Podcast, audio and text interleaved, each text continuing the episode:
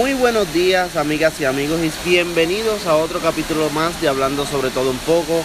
El día de ayer pasó algo que no sabía ni mi compañero aquí tampoco y es que este podcast dura una hora y estuvimos hablando largo y tendido y por eso decidimos hacer una segunda parte pero también incluyendo algunos temas como algo que está pasando en las redes sociales como también lo que está pasando en el cine seguimos hablando del tema del cine como lo terminamos ayer.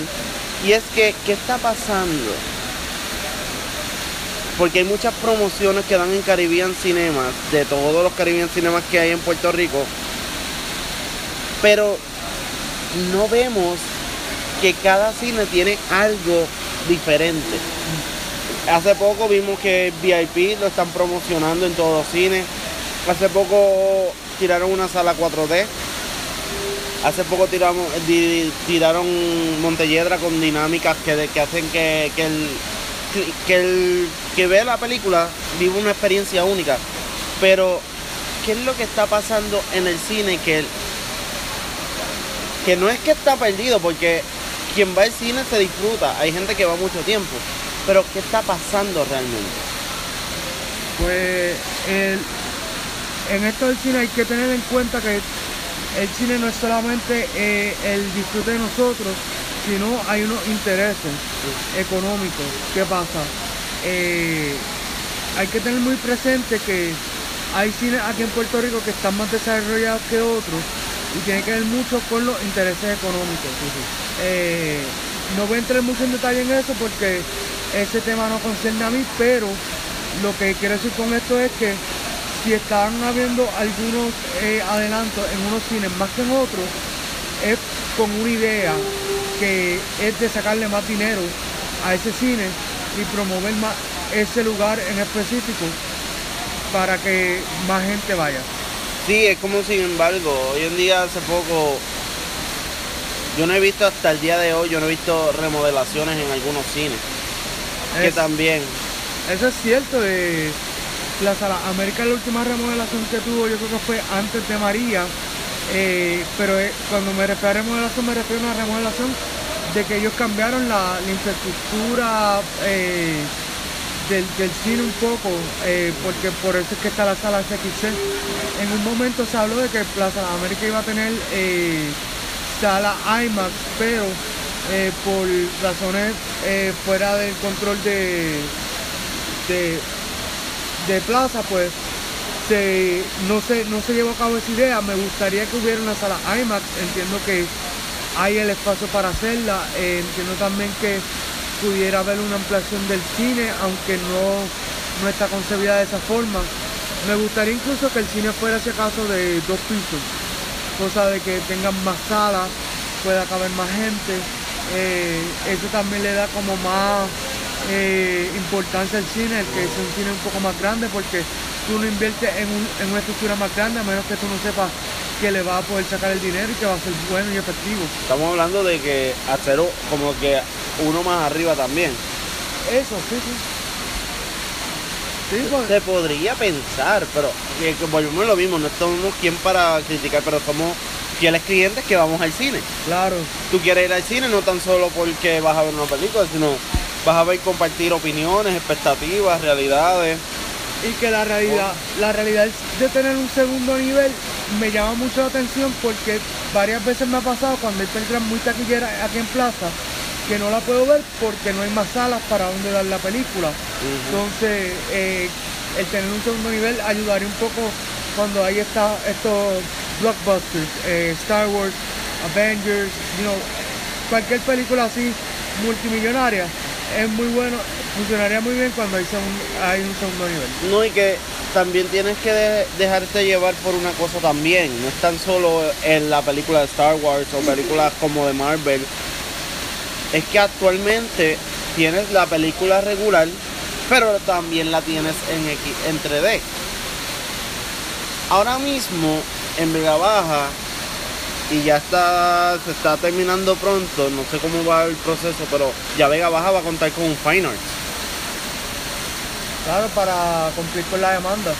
Entonces, yo veo la sala que la he visto así aparte, cómo va a ser una dinámica de un Fine Arts en Vega Baja.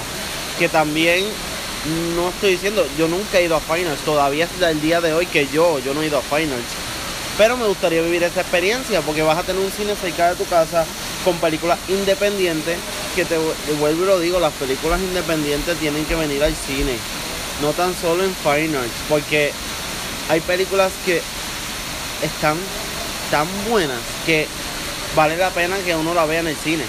Eh, por lo menos yo voy a tirar aquí como que mi opinión en cuanto a. Fine Arts realmente, eh, a mi entender, es algo que funciona solamente aquí en Puerto Rico. Me explico. Muchas de las películas que dan en Fine Arts, que son eh, eh, de Estados Unidos mayormente, ejemplo, Vice, yo la vi aquí en Fine Arts, pero en Estados Unidos la estaban dando en, una, en un cine común y corriente con las demás películas que hay en el cine corriendo ahora, que hasta cierto punto Fine Arts para mí lo que hace es limitarte la audiencia pero obviamente no, no, necesariamente que te va a ver Fast and the Furious, va a querer ver Vice, ¿sabes? Eh, y yo creo que por eso fue que crearon el Fine Arts. Pero a la misma vez, nosotros que somos fanáticos del cine, decimos, concho, me están sacando a un sistema completamente diferente esto de película y a veces incluso hay gente que dice pero es que yo no voy a ver la película en un lugar que, que es de que gente rica porque también es el asunto que eh, aquí en Puerto Rico muchas veces las películas independientes se ven como que ah, hay que proyectarla en un lugar fino y, no le estamos abriendo las puertas a gente que posiblemente quisieran ver la película pero no tienen los recursos para, ir a verla. ¿Cuánto sale hasta, verdad? Yo preguntando, porque como dije, yo nunca he ido a Finals. ¿Cuánto sale regularmente una taquilla de Finals? La taquilla más o menos está, yo creo que no pasa de los 8 dólares que es más o menos es más o menos el mismo precio que aquí en Plaza. El asunto no es la taquilla, el asunto es que ellos tienen barra, bueno, no tienen como toda una barra, pero venden bebida, hay comida, entonces todo eso que es comida aparte cuesta un poco más. Entonces también está lo del parking, que te coge el boleto y eso, hay que pagar el parking. Aquí en Plaza tú no tienes que pagar el parking que hay, mucha gente que nada más con lo del parking dice, pues mira, ya esto es un...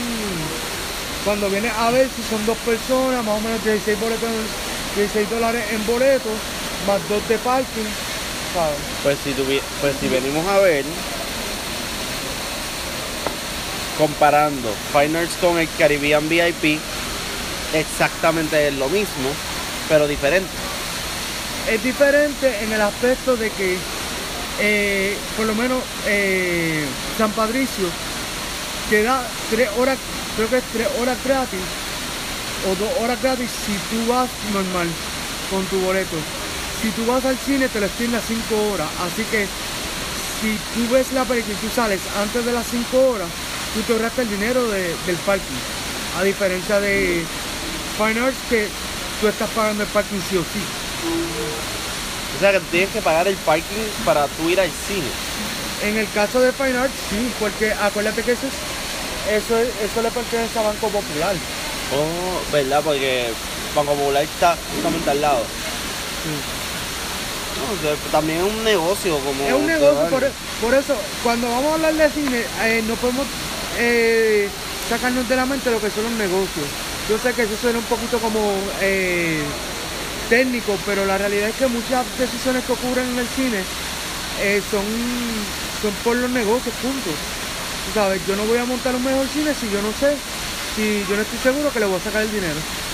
Porque ahora mismo el Montelledra, de la forma que está en Cinema, eso fue una inversión brutal porque ellos saben que le van a sacar los chavos y ya se lo han ido sacando poco a poco. No, y que, qué interesante, ¿verdad? Porque yo no he sabido estas cosas y tú que estás en el ámbito del cine, sabes mucho más y eso es bueno, o sea, que reconocer eso. Que a veces uno piensa, ay, que si hay este, cosas buenas en el cine, ay, que si esto, ay, que lo aquello, que lo otro. Pero a veces que hay personas que son amantes al cine, saben de estas cosas, yo pienso que hay que valorarle eso, porque a veces los fanáticos vamos a una película, no es porque sea la película está buena, es porque nos gusta ese tema por sí. Pero a veces cuando escuchas a un crítico de cine, pero un crítico serio, con experiencia, por ejemplo tú, te quedas como que, mira, fíjate, si me la recomienda la voy a ver. Sí, eh, realmente esto de hacer críticas de cine para mí, yo lo considero una tarea difícil, pero no imposible. Digo difícil porque, eh, primero que nada, el formato que yo utilizo es de que yo te voy a dar un- una reseña de la película en un párrafo o menos. ¿Por qué? Porque realmente tú no te vas a poner a leer dos o tres páginas de una reseña. Tú lo que quieres saber son dos cosas y de eso es lo que yo me encargo. Si está bueno o no y por qué. Y cuando entra el por qué, esa es la parte más difícil porque yo te tengo que decir con evidencia por qué es- vale la película, vale la pena la película sí o no y sin darte mucho detalle porque tampoco te voy a privar a ti de disfrutar la película o de no disfrutarla por lo que yo diga. Y muchas veces yo he tenido discusiones en las que yo tengo que decir, mira, esta es mi opinión, te gusta o no, Sí, hay que respetar la opinión. Ayer, ayer mi hermano me, yo le envío el podcast que de hecho ya está en Spotify. El segundo capítulo, esta es la segunda parte. Y me dice, yo, yo no comparto la opinión, pero eso, que eso es lo que se trata. Hay que ser democráticos en las opiniones de las personas.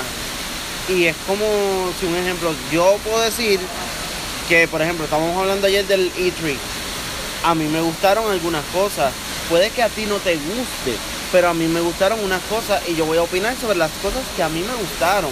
Que tú tienes tu derecho para opinar tu expresión, lo puedes hacer. Pero es, volvemos a lo mismo. Hay que ser respetuoso. respetuoso, pero no tan solo respetuoso, hay que respetar las opiniones de las personas, porque tú tienes tu experiencia como yo tengo la mía. Por ejemplo, tú tienes experiencia en cine, yo tengo experiencia en radio, por eso es que yo hago los podcasts, porque extraño tanto la radio que ahora hago radio así como podcast, que hay que subir poco a poco. Por eso se llama hablando de todo un poco porque hablamos de todo tipo de temas, no tan solo cine, podemos hablar de gaming, podemos hablar de política, podemos hablar de lo que tú quieras. Pero eso es lo que es bueno, porque la, la opinión se tiene que respetar. Pero cambiando de tema y el tema de cine, ayer yo publiqué algo y un amigo, mi- un amigo mío me comentó y es que está pasando mucho en las redes sociales. Resulta que ahora están tirando noticias que ya fueron noticias, pero tú descubres como que, en serio, murió hoy. ¿Qué es lo que está pasando en las redes sociales? Por ejemplo, ayer en Facebook yo publiqué la muerte del primer Batman, pensando que uh, ¿verdad? murió esta semana o lo otro. Y mi, y mi compañero aquí me comentó que pasó hace dos años. Normalmente, ¿qué está pasando? Que las noticias que ya fueron noticias se están dando ahora. Bueno, primero hay que tener en cuenta que es- esto empezó a surgir ahora a principios de junio y es que están publicando noticias de celebridades que ya han muerto. Pero ah, hay que hacer una distinción. Son celebridades que no son tan famosas, por ende cuando murieron, no todo el mundo se enteró que ellos murieron. En el caso que está hablando Carlos es de Adam West, el cual fue el Batman de la televisión y él murió aproximadamente hace dos años. ¿Qué pasa? Él cuando murió sí se le hizo un tributo y eso, pero esa noticia no corrió el mundo entero. Entonces, ahora, dos años más tarde, están volviendo a tirar la noticia y ahora están teniendo más eh, audiencia que cuando murió como tal el actor. Es, es también, y hace, de hecho ayer estaba viendo una noticia y me llamó mucho la atención estos documentales que ahora están haciendo. No sé bien el nombre del actor que murió. Murió a los 27 años en un accidente de carro que él hizo de Star Trek. Ah, eh, sí, eh, Checo, Checo. Ah, se llama Atocha, yo creo que se llama. sí. Pues van a hacer el documental de serie con videos gráficos de él. Que exactamente fue lo que pasó con Ledger. Yo vi el documental de Ledger. De hecho, yo lo tengo. Si lo quieres, te lo puedo, te lo puedo prestar. Es un documental biográfico brutal. O sea, te cuenta de todo, sus películas, lo que él hacía, él grababa, él dirigió alguna película.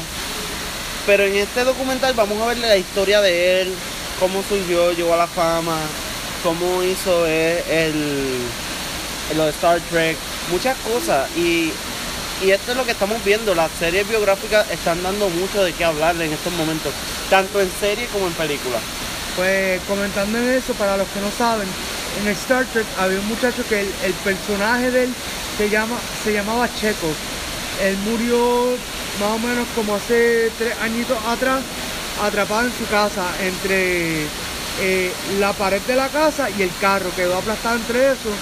Él estaba grabando para aquel momento eh, la película que estaba por salir de Star Trek. No, creo que no pudo completarla, pero se grabó gran parte de, de lo que él hizo. Y entonces el asunto también esto de las películas biográficas ha cogido relevancia más o menos de Bohemian Rhapsody para acá. ¿Por qué? Porque ahora eh, perdón, eh, lo que se quiere tratar también es de resaltar una área que antes se pasaban por el desapercibido. Antes las biografías en películas y en series eran como tú dar un reporte oral en la clase de historia Oh, wow. era algo que era muchas veces bien pesado, tenían que a veces incluso era un, un- era como un gusto adquirido para ver eh, así biografía y ahora están tratando de hacerlo más eh, down to earth, más relatable, porque ese es el punto, o sea, estas celebridades, ellos son personas como tú y como yo, que algunas están más locas que otras, bueno, también nosotros. Y, y es así, esto es la vida, punto. eh. por eso a mí me está gustando esto de las biografías como están trabajando ahora, porque eh, están diciendo, ok, esto realmente hay que hacerlo como si fuera un cuento. Independientemente eh, sea cierto o no, hay que hacerlo como un cuento y que a la gente le guste. Yo te quisiera preguntar esto, ¿verdad? ¿Cómo es que se llama el actor que hizo de Black Panther? Eh, ok, Chadwick Boseman. Ok, este actor lleva dos series biográficas, pero la única serie que para mí se la comió, no tan solo en el del pelotero, porque el del pelotero también fue una película que, que tuvo una historia espectacular, pero la historia de James Brown, como él hizo a James Brown, fue increíble. El asunto con la película de James Brown, esa película él la hizo eh, mucho tiempo antes de hacer Black Panther. Él realmente fue altamente criticado por ese rol y no fue tanto por su actuación, sino más bien fue por eh, la, eh, cuán, par- cuán cierto eran los eventos como se contaban. Me recuerdo que eh, después de hacer esa película, él se hizo bien difícil para conseguir trabajo. Primero porque la familia de James Brown eh, básicamente eh, tiró por el piso de esa película. A nosotros no nos preguntaron si esto estaba bien así o no. Y lo otro es que en aquel momento no se le estaba dando tanto protagonismo a los afroamericanos. Ahora pues de un tiempo para acá pues a- le están dando más oportunidades. Es como, es como también, o sea, ¿qué serie biográfica exitosa tú hayas visto que haya ganado un premio? Hasta ahora, yo te puedo decir que la única en musical, Bohemian Rhapsody, que creo que Juanma López, Juanma Fernández París lo dijo, él fue el primer actor que ganó una serie biográfica, pero en musical. Claro, Porque después fue el de Steve Hopkins, que se me olvida el nombre de ese actor también, me eh, perdonan, Eddie- pero Eddie, Eddie Redmayne. ese, él, se, él se comió ese papel también. Series biográficas que yo he visto, o sea, esa de Theory of Everything, Malcolm X con Denzel Washington. Una película que estuvo nominada para Oscar. Y de verdad esa película estuvo súper bien. El director incluso después le dijo a Denzel Washington, mira tú tranquilo porque la realidad es que, y esto es algo que un tiempo para acá yo lo comparto y es que, ok, los Oscars son los Oscars, eso nunca va a pasar de moda, eso ya es una máquina, punto. Eh, pero eso no necesariamente está midiendo hoy en día la capacidad de actuación de un actor. Con esto me refiero a que hay actores que son igual o mejores que muchos ganadores de Oscar y nunca han ganado Oscar o van a ganar Oscar. Por ejemplo, ayer se está hablando de John Wick, o sea, mejor dicho, Keanu Reeves, el actor. De por qué si él es tan buen actor no se ha ganado Oscar. Y la realidad es que, hay que tomar en cuenta dos cosas. Una, él no ha hecho suficientes películas como para tú decir, espérate, esto es un actorazo, actorazo, sino que él por mucho tiempo se mantuvo en una línea. Y lo otro es que eh, tienen que ser películas competitivas, punto. Esto de los Oscars no vale tanto muchas veces el arte o el talento, es cuánta gente la vio, punto. No, y que a mí me llama mucho la atención cuando tú ves los Oscars, películas que tú nunca pensaste que, que hubiesen salido. Porque a mí me pasó con The Danish Girl. The Danish Girl fue una película de del actor que te dije Eddie, anterior, Eddie, de. Eddie. Y fue, fue una película bastante fuerte. Pero fue bien hecha. Pues si lo que no saben que es The Danish Girl, The Danish Girl es, es la historia del primer hombre que se convierte en mujer. Tiene su esposa que es pintora, él es pintor y ella por un juego decide que se vista de mujer para hacer una obra. ¿Qué pasa? Le gustó tanto y tanto y tanto el personaje que decidió operarse y ser mujer. Que eso fue en la, e- la época an- antigua. Fue una película eh, se puede decir que fue una película biográfica y yo creo que él hizo un buen papel ahí. Ahora, también hay que reconocer Fantastic Beasts, que también hizo unos buenos papeles ahí. Pero no sé, yo siento que también, bueno, otra serie biográfica que él también hizo fue la de My Week with Marilyn, que esa yo no me canso de verla, porque la actriz que hizo de Marilyn Monroe, aunque no se parecía, tenía una voz igual, tenía Claro, unas claro. características iguales, que eso es lo que hace bueno la película también, que, que es basado sobre el libro de- del, del personaje que él hizo. La realidad es que Eddie Redmayne lleva años en la industria del cine. El asunto es que eh, cuando él hizo Danish Girl, todavía todo esto de la diversidad no era un tema tan abierto. Eh, recuerdo que fue altamente criticada la película por cuestión de por qué eh, esta película estaba en el cine. Y era una película que, eh, aunque no era, o sea, era, yo creo que era R, pero la gente estaba en shock de cómo están hablando tan explícitamente de este tema, porque este tema se había considerado tabú por mucho tiempo y para algunas áreas todavía lo es, el de la película como tal. Así que para mí él, él es uno de los mejores actores que yo he visto en tiempos recientes. El asunto es que él todavía no ha logrado tener esa película que tú digas, mano, esto es un actorazo. Va por buen camino, pero hay que ver porque Bueno, le, le falta. Se ganó el, el Oscar por la de 30 of Everything. Sí, pero, pero, ¿cómo te digo? Esa no es una película que tú, después que la veas, vas a querer volver a verla como dos o tres veces. Si acaso la ves una vez más, pero no. Él necesita hacer una película que esté al nivel de que, como Avatar, que tú la quieras ver como dos, tres veces, no descanse. Avatar duró mucho, me acuerdo cuando estuve en el cine duró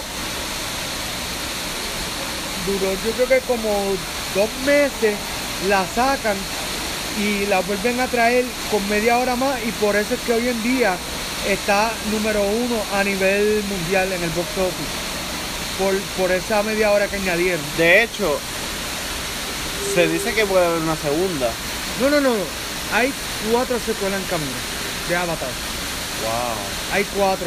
Realmente para mí eso es una idea bastante loca porque eh, mi concepción en cuanto a las películas es, ok, si tú quieres hacer seis películas, haz las seis, pero no me avises cuando no ha salido ni siquiera la segunda que va a hacer cuatro o cinco películas más porque para mí eso primero me daña la expectativa de la película.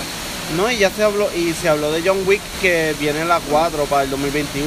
Eh, ahora que yo analizo bien esto de John Wick, la realidad es que la tercera película eh, para mí y tiene que ver en términos de historia. Porque, ¿qué logró? Que, que le quitaran lo de comunicado de, del, del hotel, pero básicamente más nada. O sea, es una película que él está como dando la vuelta en un circo.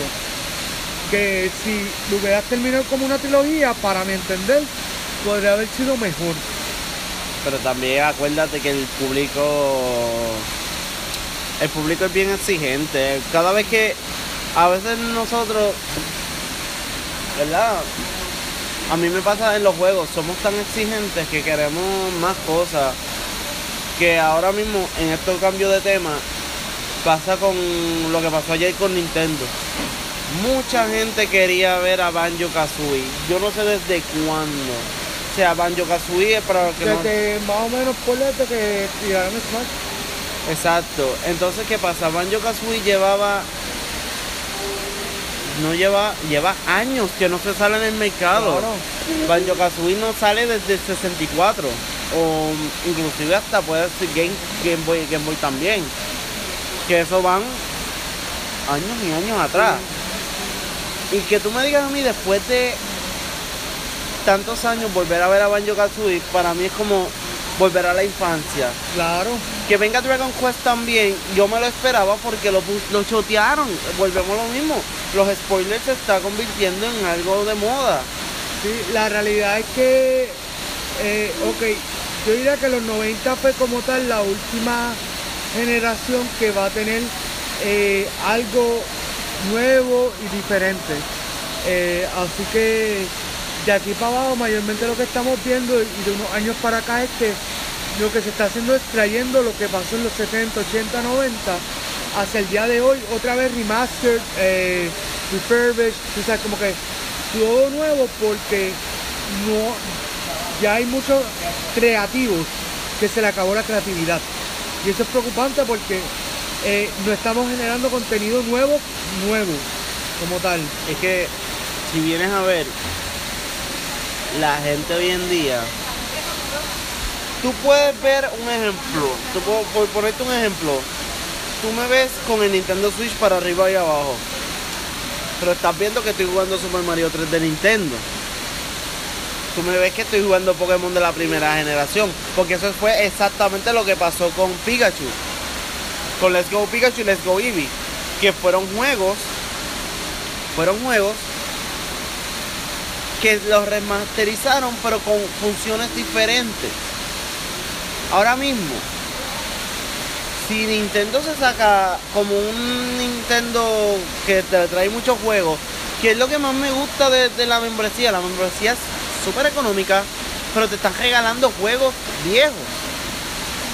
Entonces, tú vienes a ver, la gente le gusta eso porque quieren revivir lo clásico. Pero ahí también entra el asunto y es, yo no tengo problema con lo clásico. Mi problema está en que si tenemos ahora más tecnología, tenemos más herramientas, porque no estamos desarrollando cosas de mejor calidad. Tú sabes que yo siempre me he preguntado, porque todo el mundo sabe que Final Fantasy empezó desde Nintendo. ¿Por qué no recrear Final Fantasy 1, 2, 3? Recrearlos y hacerlos con la tecnología que está ahora. Eh, en el caso de Final Fantasy, el asunto es que el fanbase de ellos no ha crecido lo suficiente como para poder hacer eso. O sea, si ellos tuvieran un fanbase parecido al de Mario, por ejemplo, pues ya eso, it's a given. Sabes, es algo que ni lo tienes que pensar, es algo de que hazlo y ya. Pero eh, acá la, el fanbase de Final Fantasy está limitado a que no podemos salirnos mucho de lo que estamos haciendo porque perdemos clientes. Es un negocio al fin y al cabo. Y, y no pueden no pueden hacer mucho tampoco por eso del fanbase. Pero también puede pasar, y Dios quiera, porque el jueves, yo sé que el jueves voy a hablar esto con, con, con una de mis amistades. Pero yo siento que los E3 hoy en día no es como el de Xbox, porque ya yo, cada vez que yo veía la palabra World Premiere, ya yo me, ya yo me, eh, me endiablaba, me enojaba, o sea, más de lo mismo, World Premiere, World Premiere, World Premiere, World Premiere. Está bien que ahora de hecho a mí me encantó el escenario de Xbox, pero el que el de Ubisoft me gustó. Nintendo no se tira cosas en vivo que también esto es lo que no. ¿Cómo? Mira, me, hasta me enredo yo aquí por hablando de videojuegos. Pero ayer en Nintendo E3 presentaron al nuevo jefe. Que, que, fue algo cómico que pusieron a Bowser con la corbata siendo jefe y sale el jefe original. Que fue algo gracioso. Viene Spyro, que eso era algo que, que yo no me lo esperaba. Algunos juegos RPG. Fue más basado en RPG. No sé si fue que tiraron hoy el de eh, ayer el demo, pero viene el demo de Pokémon del, del juego nuevo. Que eso fue lo que pasó con Omega Ruby Sapphire. Que a lo mejor puede pasar que te regalen unos Pokémon como pasó en Omega Ruby Sapphire. No, de eso no se sabe. Viene eso, viene también este algunos juegos indie. Explicaron de Luigi Mansion 3 que, que me gustó el Luigi, que es como un slime Luigi. Mario y Sonic at the Olympic Games, que era un juego que todo el mundo ya sabía que iba a venir por, por las Olimpiadas en, en- Tokio. Just Dance 5 ya tiraron que es para el 5 de noviembre. Y otros juegos aún ha habido y por haber más. Lo que sí yo esperaba algo de Smash, yo esperaba que venía algo nuevo, yo no me esperaba que eran los dos DLC. Yo pensé que venían- iban a hacer unas mejoras o algo. Pero fue más que. Fue más dos DLC que estoy entre, estoy entre la confusión. En el caso de Dragon Quest, que no se sabe si es el muchacho con los demás personajes del Costume Skin.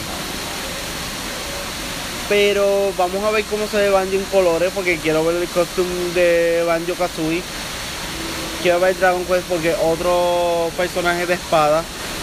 Ya los personajes de espada hay un montón en Smash. Yo pienso que entre Fire Emblem y Zelda, yo creo que ese es un Smash va a ser especial. En Unisoft, pero lo tiene este Switch también, Brawlhalla, que van a traer a incluir personajes de Adventure Time. Que Brawlhalla es exactamente lo mismo de, de Smash, pero diferente. Y fueron muchas cosas que, que vi que me gustó. La secuela de Zelda Breath of the Wild Sí. y Animal Crossing que se suponía que era para esta fecha, pero la tuvieron que atrasar por cosas de que querían mejorar en el juego. Hasta ahora lo que yo he visto, yo no he yo no he usado Animal Crossing, yo nunca he jugado Animal Crossing, pero me llama la atención, o sea, me llama la atención. Sí, tengo que comprarme una tarjeta más grande para poner para jugar más Claro. juegos, porque normalmente ya estamos en una etapa en la en el futuro de que ya los juegos no se compran. Ya los Bueno. juegos, juegos- bueno, algunos sí los compran, pero Eso, eso es algo como los cómics. Todavía se compra en físico, lo que pasa es que cada vez es menos. bueno, no, bueno sí, pero acuérdate que hay gente que lo compra de colección.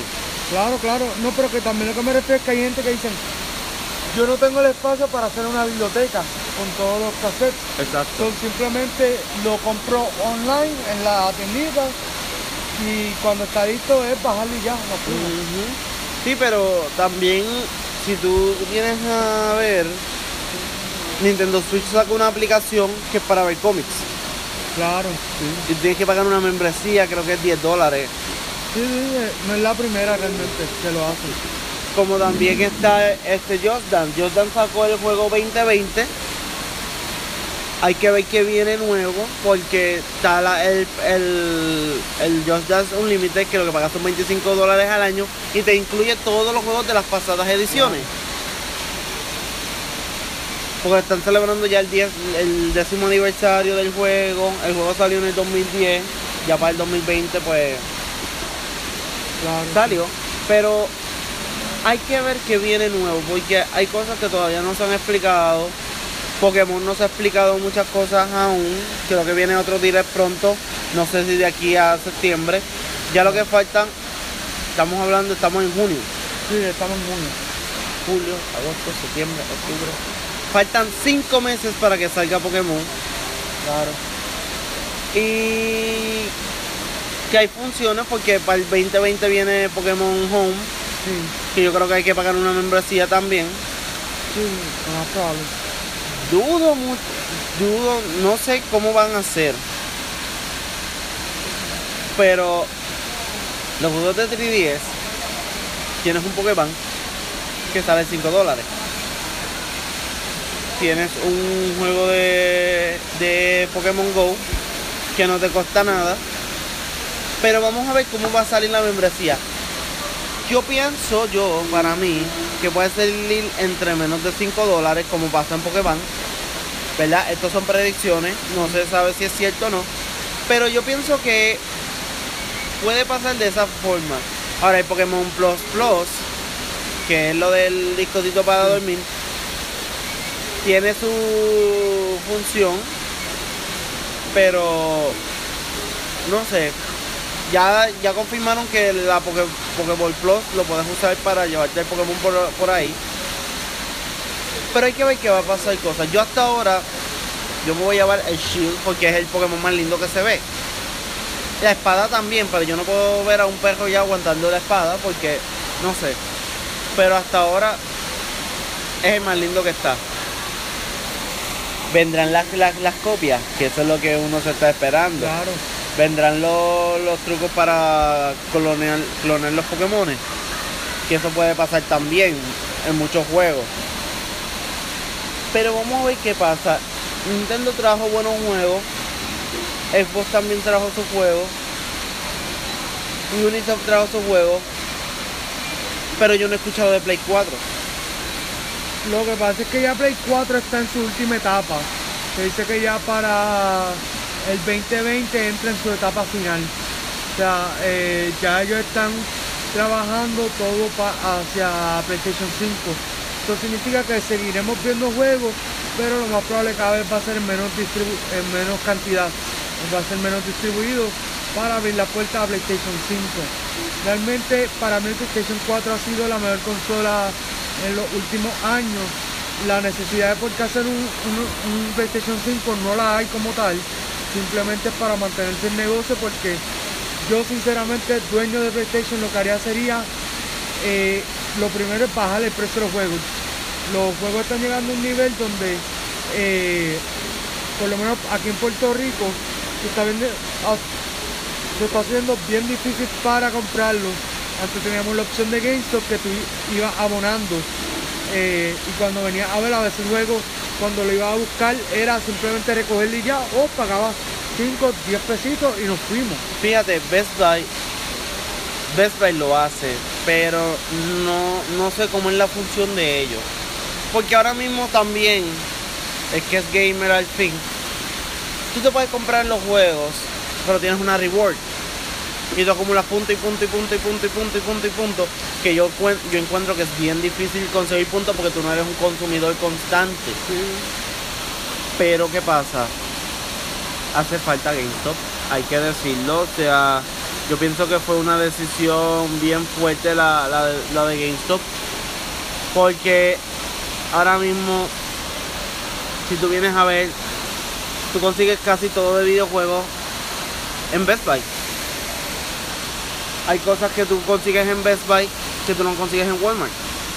Y es frustrante, sí, es frustrante, pero hay que decirlo, o sea, no, no podemos depender que la, la vida, la vida es rotativa, la vida cambia muchas cosas. Pero vamos a ver, yo sí estoy seguro que puede volver GameStop como Game- GameStop, eh, tengo un contacto y me dijo que están buscando eh, a ver si pueden venir para Puerto Rico. La realidad es que cuando ellos se fueron de Puerto Rico fue porque básicamente les querían cobrar a ellos eh, un alto porcentaje eh, por estar aquí en Puerto Rico y ellos dijeron, espérate, tú estás picando mucho en nuestras finanzas. Entonces, ¿qué pasa? A ellos en ese momento les convenía más irse de Puerto Rico que quedarse, porque quedarse realmente lo iba a afectar a, a ellos como tal como negocio. Más allá de si venden o no, como negocio lo iba a afectar mucho. Y si tú vienes a. Y si te das cuenta, GameStop es de los negocios más grandes a nivel mundial. Sí, pero el asunto es que fue lo mismo o fue bastante parecido a lo que pasó con Walmart. Walmart también le querían eh, como tocarle las finanzas bastante. Y ok, yo no estoy aquí diciendo que está bien o esté mal el que toquen las finanzas, porque yo sé que ellos son compañías multinacionales, generan millones de, de dinero anualmente. Lo que me refiero con esto es que si ellos accedían en el caso de GameStop, eso anualmente iba a incrementar el porcentaje que le iban a querer sacar a ellos. Entonces ellos no lo vieron eh, costo efectivo porque acuérdate también que ellos no tienen como tal un headquarters aquí. O sea, si tú me dijeras que por en Junco hay una sede de GameStop y todo llega ahí, pues eh, los costos serían mucho más baratos. Y es que si tú vienes, ¿verdad? Yo digo mucho si tú vienes a saber, pero es que la verdad, o sea, tú vas a Specs. Porque no tan solo entras a la tienda y lo ves. Tanto la tienda como tú lo ves físico, como el olor. Porque también el olor. Tú no vas tan solo a, una tienda y cuando tú vas el olor ya tú reconoces que estás en esa tienda. A mí me, me pasa mucho que cada vez que voy a Specs a ver algo, el olor de GameStop me recuerda porque tú sientes el olor y te recuerda como si estás en GameStop, ves las mismas cosas como está en GameStop, pero lo que yo no me lo que yo me pregunto es, ¿podría Spec conseguir videojuegos para vender? No. Spec, acuérdate que ellos allá en Estados Unidos son un concepto diferente aquí y cuando digo recuerda es por el hecho de que en Estados Unidos existe tanto Specs como GameStop hay Specs como tal se llama FYI y ellos tienen dos tipos de tiendas. Está la tienda que está como la de aquí de Plaza, que es mayormente eh, multimedia, que es película, DVD, figura, todo eso. Y hay tiendas más grandes, incluso son como un tipo de supermercado.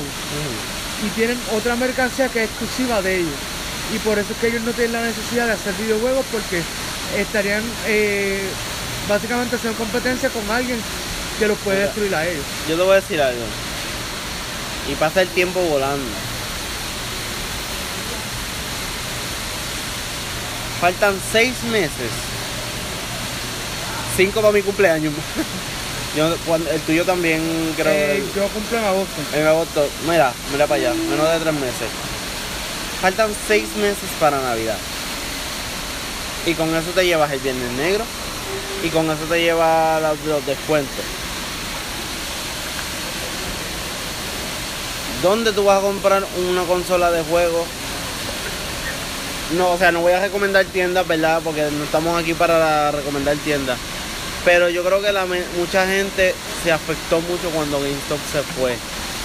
Y pasa, pasa mucho también esto. O sea, cuando una tienda se va, que tú, tú tienes todo, tienes, mira, una tienda solamente de videojuegos para videojuegos que tú puedes ir hasta un supermercado y conseguirte una tarjeta de GameStop. Que con una tarjeta de GameStop te lo llevas a tu niete, a tu sobrino, a tu hermanito que está allá afuera y le das de regalo. Fine. Pero yo estoy seguro que, que, cualquier puertorriqueño, gamer como nosotros, vas a Orlando, vas a Nueva York, la primera parada que tú vas a hacer es un GameStop. Bueno, eso es cierto porque vamos a empezar, yo tengo el Switch y el Switch lo conseguí el año pasado. Y la realidad es que yo ni siquiera lo compré en Puerto Rico porque en Puerto Rico me basaron dos cosas. Una fue que habían anunciado una cantidad en ciertas tiendas y realmente llegaron mucho menos de eso y ya estaban separadas o agotadas. Y lo otro fue que el precio estaba demasiado de caro porque no era solamente pagar el, el Switch, es que tenemos un IBU de 11.5 que nos está partiendo bien brutal y yo noté ahora cuando fui a Orlando en marzo que allá solamente pagamos un 7% y yo decía, me estoy ahorrando fácilmente entre 3 a 4 pesos en tax nada más. Pero también si tuvieran a ver, y esto yo lo critico mucho, los descuentos funcionan. Lo que pasa es que la gente no sabe usarlo. Hoy en día la gente no sabe usar un, un descuento. Yo en mi caso, yo, yo soy cuponista. O sea, no cuponista de que coge la tarjeta de familia ni nada, que no nada que ver. Pero tú tienes un papel de descuento tú te ahorras un montón. Mira, yo tengo una tía que se compró un perfume en esta tienda. El, fam- la famosa, el famoso perfume La Vida es Bella. Ella tenía sus puntos de rewards, sus puntos de descuento de 75 do- dólares. ¿Cuánto tú crees que le salió el perfume? 25. 12 chavos. 12 chavos prietos. ¿Por qué? Porque ella sabe cupone- cuponear, tiene puntos que redime como es. Y esto es lo que pasa que la gente dice, Puerto Rico es caro. Puerto Rico no es caro si tú no sabes si sabes cuponear. Bueno, pero Puerto Rico, déjame terminar esta- este, este tema un momento. Puerto Rico no es caro por sí. Es también yo critico, yo critico a la gente que me dice, ay, tú gastas mucho en el cine. Vete a Orlando. Ah, y este, tú comes mucho arroz chino, que si esto y lo otro. Vete allá afuera. Vete a Nueva York, ¿cuánto te sale un arroz chino allá afuera? ¿Cuánto te sale una cosa acá? Aquí es económico, pero tú tienes que saber que es cuponeo. Ahora mismo, ¿verdad? Y que me perdonen, que menos mal que los podcasts tú puedes hablar lo que tú quieras. Tú vas a ver King. Tú no me dejas a mí comprando un combo grande. Yo tengo la aplicación, doy el código, un combo, me sale a mí como en 4 pesos, 3 pesos. Y si me lo compro grande, me salen 5 pesos. Lo mismo equivalente a un almuerzo que me voy a Kmart. Pues el asunto que realmente, y todo lo que te has dicho está bien, pero hay tiendas que no importa si tú cupone, cuponeas o no, siguen siendo caros. Eh, no voy a decir nombre de tiendas, pero en un plaza hay tiendas que aún tú cuponeando, estás pagándolo a un precio todavía muy caro. Exacto. Porque, eh, como te digo, en Orlando, yo me, me trae un montón de cosas porque yo decía, espérate, pero es que en Puerto Rico habían cosas que estaban hasta tres veces el precio más cara acá. Y eso sin contarle el IBU. ¿Sabes? Entonces, El Ibu mata, pero también es que, como quiera, eh, lo que me refiero Exacto. es que Perdón. el ejemplo, hay tiendas aquí en Puerto Rico que tienen que tener las cosas más caras por dos razones. Una, la renta. Eh, hay, hay, hay moles aquí en Puerto Rico, no vamos a hablar de ninguno, pero Ajá. eh, la renta es suficientemente cara como para que un artículo que esté en 10 dólares esté en 20. Y con eso estoy también diciendo que acuérdense de los muelles. Cuando las cosas llegan aquí hay que pagar por eso. Y todo eso se ve reflejado en los precios de las cosas que consumimos. Y eso pasó este pasó mucho cuando en el tiempo de, de De María. no tan solo fue el tiempo de María, fue muchos años, en el tiempo de Pedro Rosselló, padre. En ese tiempo tú comprabas las cosas y te salía más barato, o sea, una- un refresco de lata te salía 50 chavos. Un almuerzo te puede salir hasta menos de 3 pesos. Y tenías cosas ahí, no tenías IBU. Hay lugares que tú no cobras IBU, pero lamentablemente poner un IBU es necesario porque estás pagando algo, una deuda de un país, está bien, yo puedo comprender eso, pero nos está afectando. O sea, nos afecta emocionalmente, económicamente y también para personas que queremos este mejorar, queremos que queremos dar nuestros gustos porque a veces te lo puedo decir, yo yo puedo ayudar a, a mis padres en algo, yo puedo ayudar a cualquiera en algo, pero también tengo derecho a darme mis gustitos también. Y aunque sea caro, pero tú te estás sudando por eso. Y eso es lo que pasa también mucho en, en esta, en esta sociedad. Sino, eh, a mí es verdad que cuando pienso en eso del tax, ejemplo, Canadá tiene un 15% de tax, pero allá las carreteras están clean clean, todo funciona súper bien. Eh, en Orlando 7% de tax, yo estaba a punto de mudarme para allá porque yo decía, acá nada más para conseguir las cosas que yo necesito, tú sabes, me ahorro un montón de dinero. eh, también está en que acá en Puerto Rico se han legislado muchas cosas mal. Yo no quiero entrar en este tema de la política, pero, no, tampoco. pero el asunto es que eh, se está legislando mal y nosotros los jóvenes vamos a pagar por eso. Y de verdad que no me, no me gusta, punto, porque la gente que está escogiendo son gente que lo más probable ni les va a tocar vivir ni siquiera el 25% de, de los efectos que ellos están causando. No, y a veces hay algo que me molesta. Los jóvenes son el futuro. Yo, así como estamos, yo no veo ningún futuro. No, De verdad. Yo no, no digan. no- a veces hasta me molesta de que, que escuchar.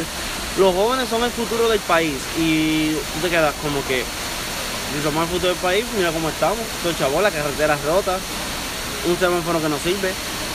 a mí lo más O sea- que me molesta de eso es cuando la persona que me lo está diciendo no está en Puerto Rico. Ahí es Exacto. cuando más me molesta. Exacto. porque Tú lo estás diciendo desde por allá, desde como quien dice tu, tu safe place. Ah, los jóvenes son el futuro. Y yo digo, pero es que tú ni siquiera estás viviendo aquí, tú no sabes realmente lo que Tú no está sabes pasando. lo que está aquí. pasando. Es que como pasó el, el documental After María. Si alguien ha visto ese documental, ese es un documental mal hecho. O sea, tiene su parte, porque hay que reconocer que tiene su parte. Pero no, no, es la, no es la historia que queremos escuchar. Exacto. Porque yo tuve la opción de irme cuando María, a mí me estaban ofreciendo estadía en Orlando, mi familia. pero yo no me podía ir porque no era algo que eh, me iba a beneficiar en ese momento, punto. Tenía cosas que hacer acá, tenía compromisos, tenía eh, responsabilidades más que nada. Entonces, eh, es fácil tú juzgar cuando no estás ahí, o- o, hablar cuando tú no estás ahí. Es también, es, es como todo, pero también tiene su parte, ¿verdad? Yo critico más que lo malo, pero también tiene su parte porque dice, todo lo que tú quieres vivir, todo lo que se quieren allá afuera para buscar un país. Mira, ahí está la razón. Es bien difícil. O sea, aunque no me gustó porque fueron bien actuados, hasta me acuerdo que el Molusco se molestó, que Molusco con mucha razón se molestó que hasta la parte de la señora pidiéndole hielo porque ya estaba en un hotel seis meses gratis.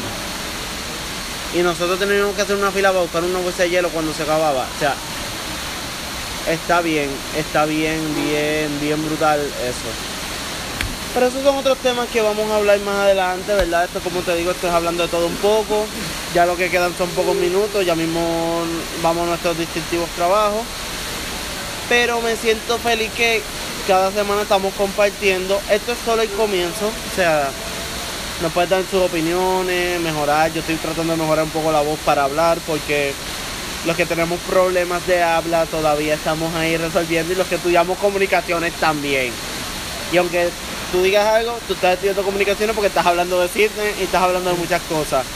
Pero me siento agradecido con esta oportunidad, ¿verdad? Esto es la primera vez, esto es solo el principio y el comienzo.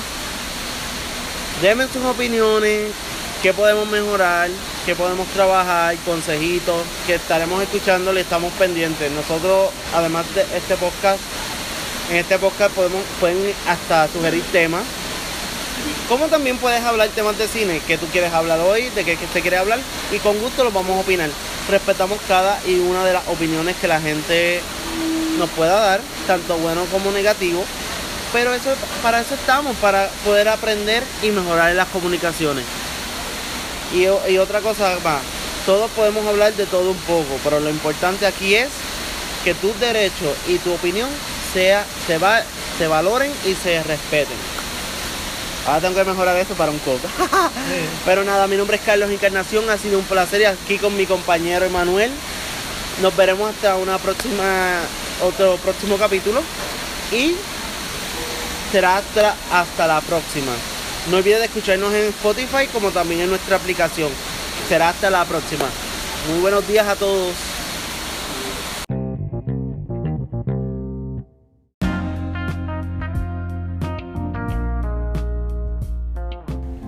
Buenos días amigas y amigos, bienvenidos a otro capítulo más de Hablando sobre todo un poco. En este media hora que estamos hablando y vamos a hablar sobre lo que va a pasar mañana en Caribbean Cinema celebrando los 50 ani- años de estar en el en la, en la industria del cine, industria del cine.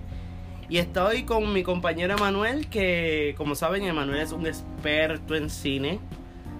Que les invito a que sigan la página de Movie Squad. Ya, ya estamos en los 4000, ¿verdad? Sí, ya estamos en los 4000, camino a los 4500. Uh, 4500. Así que síganlo, denle el paseíto por allá. Y estamos hablando aquí sobre qué, qué va a pasar mañana. Pues resulta que mañana, por celebración de Caribbean Cinema, las taquillas van a estar a 3 dólares. O sea, esto nunca se ha hecho, me corriges, esto nunca se ha hecho. Pasó con una vez con un restaurante que celebró tantos años y dieron precios que eran de la época pasada, de, de años anteriores, desde el inicio. Y yo pienso que es bueno. Ahora, me entristece, de verdad, me entristece que está bien la celebración de los 50 años, bien, este, estamos muy complacidos que van a ser hasta aquí ya 3 dólares, incluso el popcorn y los combos van a ser 3 dólares, pero me entristece porque el jueves empieza Toy Story. Y nosotros esperábamos que Toy Story saliera en ese proceso. Pues hay que hablar claro y la realidad es que, ok, básicamente todas las tandas van a estar a 3 dólares lo que tienen que tener en cuenta es que eh, lo que es IMAX, 4DX, CXC y el formato premium que es San Patricio van a tener el costo de una taquilla de menor, que es más o menos como 4.50 por ahí, casi 5 dólares. Así que eso sería eh, como tal la única diferencia. Entonces el cine combo, que es el combo más pequeño, eh, que sale con el popcorn de 85 onzas y el refresco de 32 onzas va a estar en 3,12. Así que por lo menos eso es lo que va a estar ocurriendo. Y en cuanto a lo de Toy Story, el asunto es que eh, ninguna película que esté en estreno, que sea taquillera, con esto me refiero a Toy Story, va a querer perder tanto dinero eh, con mm, taquillas. a menos de a mucho menos del precio de que se cobra. De hecho, vi hace poco que tiraron los vasitos de combo pero tuviste los de México y de Estados Unidos. Sí, porque aquí lo que va a llegar son los vasitos pequeños con los toppers. Pero yo he visto hasta la bota, eh, que la bota va a ser como un refresco, pero eso tengo entendido que en México, eh, Estados Unidos va a traer otros combos. Contra, deberíamos tener amistades así en otros países. Bueno, puede pasar que lo puedan traer. Yo tengo amistades. el asunto está en que el shipping es lo que sale carito. Entonces, ellos me dicen: Mira, pues yo en confianza te compraría eh, lo que tú quieres, pero ya tú sabes que con el shipping también, como ha subido el correo, pues ahí que te sale. Sí, eh, sale bastante caro. Eh, creo que el paquete más pequeño eh, el shipping te sale casi como en 8 dólares por ahí porque la semana pasada envié un paquete y me salió casi en 8 dólares el shipping. Eh, pero antes estaba como estaba mucho menos. Tú sabes que yo creo que le subieron como Es que como todo, o sea, todo sube, o sea, en cada día estamos pasando y pasando y pasando y todo va a subir. Pero siguiendo el tema del cine, yo pienso que este momento de celebrar los 50 años de Caribbean Cinema es la oportunidad perfecta para ver no tan solo una película, puedes ver hasta dos o tres. Eh, esa, es la, esa es la realidad. Hablando claro, conozco personas que me dijeron que piensan estar básicamente todo el día en el cine porque por 9 o 12 dólares tú ves todas las películas que no has visto hasta el momento. Yo ahora mismo, un ejemplo, ¿cuántas, cuántas tandas de películas en... Vamos a hablar claro, estamos en Plaza de las Américas. Claro. ¿Cuántas tandas hay en un cine de como Plaza de las Américas?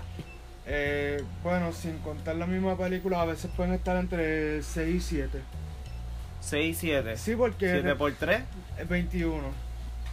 O sea, por 21 dólares, tú me quieres decir a mí que tú no vas a ver todas las películas. Conociendo a mi compañero aquí, es capaz. Bueno, la realidad es que yo he visto la gran mayoría de las películas que están en carteleras. Envidia. Pero acuérdate que ese es mi trabajo. Acuérdate que ese es mi trabajo. Eh, la realidad es que me faltan dos películas por ver. ¿Cuál? Eh, son Shaft que la de O sea, Samuel la que Jackson. ven- yo creo que estrena mañana. Sí, no, no, no, no, el jueves. no, no, ya estrenó la película. ¿Ya estrenó? Lo, estrenó Ah. la semana pasada, lo que pasa es que eh, recuerda que yo cuando voy a hacer la reseña, yo escojo de las películas que están saliendo en la semana, a veces una, a veces son tres, la más que la gente está pendiente y de esa yo hago el review. Y la otra que me gustaría ver es Rocketman, que es basada... Quiero En el verla, yo la voy a ver el viernes. Creo que si, si la ponen temprano, la voy a ver. Porque como trabajo más tardecito, pues la voy a ver. Sí, no, no, hay, hay tanda por la mañana. el Pero me dicen que Rocketman, déjame decirte, Rocketman la han hecho bien hecha. Que de hecho, primera vez, no sé si es la primera vez que lo hacen, pero es la primera vez en la historia que el actor, que yo creo que el actor hizo un papel de espía, Él, él hizo Kingsman. Kingsman, canta brutal. O sea, es la primera él, vez. ¿Tuviste la película Sin, la que era animada? Ajá, Que era de un gorila. ajá. Él es el gorila. Wow. Y él literalmente canta eh, I'm Still Standing en la película de Sing. Y también la canta en la película del John porque pues el mismo artista, obviamente. Ajá, pero este, eh, se ve bien hecha la película. Obviamente van a hablar la vida del Tom John. No es algo que. Bueno, no va a ser 100% es un musical, Exacto, ellos, Es le un musical. ellos le dieron un twist a la película. pero el Tom John lo aprobó porque el Claro. John estaba presente y él estuvo cada detalle. Pero también va a explicarse porque es bien importante aclarar. Es la historia del Elton John, es la historia completa, se va a hablar de no- todo. no es la- tan no- completa, pero se va a hablar de todo. Eh, Bueno. de su pareja que recientemente está Sí, ahora. eh, el asunto es que sí es, es lo que le llaman un biopic, pero es un biopic eh, en, en el formato musical. ¿Y qué pasa? Elton John le quiso dar como eh, un estilo más, eh, vamos a decir, como colorido a la, a la película, así que cuando la vea les podré hablar de más detalles. Eh, pero no es tan. no es el mismo formato de Bohemian Rhapsody. Hay mucha gente que me dijo que por esa parte les gustó más Rocketman por el, porque dicen que así debió haber sido Bohemian Rhapsody. O sea, la compararon con esa. Sí, porque son. O sea, mira los paralelos. Son cantantes que eh, movieron toda una generación. Eh, son británicos ambos. Eh, más o menos. de hecho, ellos llegaron a ser muy, muy amigos. muy amigos íntimos. El asunto es que en Bohemian Rhapsody no tuvieron el permiso para contar cómo ellos, ellos se conocieron. De hecho, yo estaba viéndola ayer porque conseguí la película y Mike Myers sale, pero yo no sé cuál era el personaje. Eh, ¿Tú te acuerdas el productor que ellos le dijeron que querían poner Bohemian Rhapsody en el cine? Ajá. Perdón, en la radio, en la radio. Ajá. Pues ese tipo. Ah, pues para- le hicieron un maquillaje súper brutal Sí. porque no parecía. Sí, porque eh, Mike Myers es el que hace Dustin Powers, eh, Ujú. Doctor Evil. Shrek, todos esos personajes. Él sale en Bohemian Rhapsody y él interpreta eh, un tipo que coge, corre una disquera. Entonces a él le dicen, mira, queremos poner Bohemian Rhapsody en la radio. ¿Qué pasa? Eh, Bohemian Rhapsody en aquel momento fue la primera canción que duraba más de tres minutos. Entonces en la Seis. radio, o sea, sí, pero que el formato de la radio eran tres minutos. La, la canción dura eh, sobre los seis minutos. Y entonces él les dijo que no. Entonces ellos le dijeron, no, tú vas a ver que nosotros vamos a pegar sin tu ayuda. Porque tú, aunque has tenido eh, mucha fama, no necesariamente ha sido porque tú has tomado la decisión Correcta. eh, correcta. Pues mira, pero no tan solo eso, pero un dato curioso. Bohemian, Bohemian Rasp- Rasp- Rhapsody. Rhapsody. Gracias. De Tengo nada. problemas, te lo digo, estoy mejorando Sí. esto. Esa canción dura 6 minutos. Ahora, aquí en Puerto Rico, si tú escuchas el cantante de Héctor Lavoe, tú, dura 10 minutos. Sí, pero el, el formato es diferente. Es- Acuérdate exacto, que... pero el tiempo. Sí, no, no, pero por eso te digo, el formato de la radio aquí en Puerto Rico Ajá. siempre fue diferente. Eh, el hecho era que en, en- eso era Estados Unidos e Inglaterra, o sea, los lugares donde ellos tocaban y eso. Exacto. ¿Qué pasa? Ellos ya tenían una métrica y es como se dice, tú sabes, si te funciona la fórmula, síguela usando. Lo que pasa es que muchas veces para tu pegar tienes que arriesgarlo todo. Entonces esa es la parte donde yo digo se separan los hombres y los niños, porque para mí el, éxito que tuvo Queen fue por cómo ellos se arriesgaron a intercalar diferentes. eh, no vamos a llamar géneros porque ellos lo que tocaban era rock, pero sino que ellos eh, se movían en los subgéneros del rock, entonces cada canción se escuchaba diferente. Sí, ellos fueron más evolucionando lo que era el género rock. Y eso, y, y hasta el día de hoy, fue el único grupo de rock que nunca se rompió. Ellos se rompieron, sí. O sea, se rompieron cuando Freddie Mercury se, se fue, que cantó solista. Pero después yo- volvieron una vez más para el concierto de acá, Para para, Live el live, y después volvieron a grabar otras canciones más. Acuérdate también que eso fue ya para lo último de la carrera de Freddy, so tampoco fue que grabaron muchas canciones. O sea, el cuerpo de, de canciones que hizo Queen fue todo mayormente hasta la parte de Life Aid. Ya de Life Aid en adelante es que Freddy ya la voz le está empezando a traicionar porque ya pues él estaba contagiado con el SIDA. No había escapatoria, o sea, no, no, había, no había forma de curarse. Él tenía el dinero para, como quien dice, tratarse, pero en aquel momento no había nada. Entonces, incluso se dice que la canción The Show Must Go On, de es- esa canción él la grabó por, por, por parte, porque la voz no le daba para grabarla en una sola toma. Exacto. Pero la canción, esa canción es poderosa. Que de hecho, lo, hace poco la escuché con Celine Dion, hizo el cover. Sí.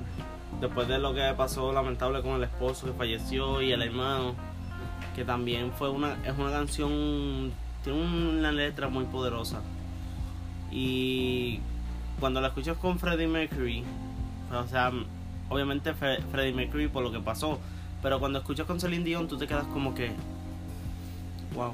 Pero acuerda también que el, el ¿cómo te digo? El cover que hace Celine Dion es eh, sobre su, sus seres queridos. En el caso de Freddy, para mí suena como una despedida de él, tanto de, de la vida como de la música. O sea, él dice, bueno, hasta aquí llegué yo. Él, él estaba consciente que él no iba a durar para toda la vida, pero con esto me refiero que él sabía que su carrera no iba a ser tan larga como él le hubiera gustado. Tenía 45. Ujú, sí. Y hasta el día de hoy, si tú ves a estos señores, el, uno de los, de los integrantes que le dijeron una vez, ¿por qué no te cortas el cabello? No, yo nací así. Y hasta el día de hoy tú lo ves con el pelo ya todo blancuzco. Eh, para aclarar, ese Brian May, Brian. El, el guitarrista, él es astrofísico. Sí, porque todos, ¿verdad? Si ven la, la película, todos tienen una profesión ya. Claro, eh, Brian May, que el guitarrista era astrofísico. Eh, hay par de amistades que son eh, han estudiado la física y han leído sus papeles, o sea, sus, sus papers de research y dicen que son muy buenos. El baterista era dentista, por eso cuando presentan el grupo al principio, eh, ellos se llaman Smile. Eh, y el bajista, él era electricista. Wow. Y hasta el día de hoy, yo no sé, me, me aclaras. Claro. Este, de, de los que quedan es el baterista y el y Brian. Y Brian, el guitarrista, sí. eh, la realidad es que eh, al morir Freddie Mercury, eh, el bajista Deacon, Ujú. él eh, al tiempito se quitó de la banda porque él no concebía cómo hacer música sin Freddie, porque la realidad es que ellos cogieron miedo. O sea, todos eran muy buenos músicos, pero a la hora de componer, quien mayormente eh, les daba el sazón para Era ellos Mercury. grabar era Freddie. Entonces, pues Deacon se quita del grupo, al tiempo él muere, o sea, no sé, a lo mejor pasaron algunos años, él muere, y entonces, pues, adelante se han quedado, eh, pues, Brian May y Roger Taylor, que es el baterista, y pues, hoy en día están haciendo tour con Adam Lambert, que él fue el runner-up en American American, Idol. Idol. Sí. Que hasta el día de hoy tú lo es como un homenaje. Eh, sí, lo que pasa también es que eh, Lambert quiere grabar música nueva con, con los integrantes de Queen.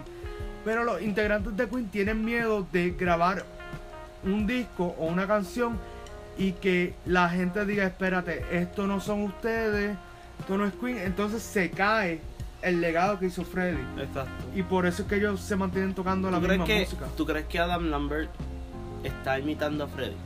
No, porque Adam Lambert ha sido muy claro en eso. Él dice, eh, sí tenemos muchas cosas en las que nos parecemos, pero el momento en, en el que esto se sienta como que yo estoy imitando a Freddy, para él deja de ser eh, algo de su disfrute.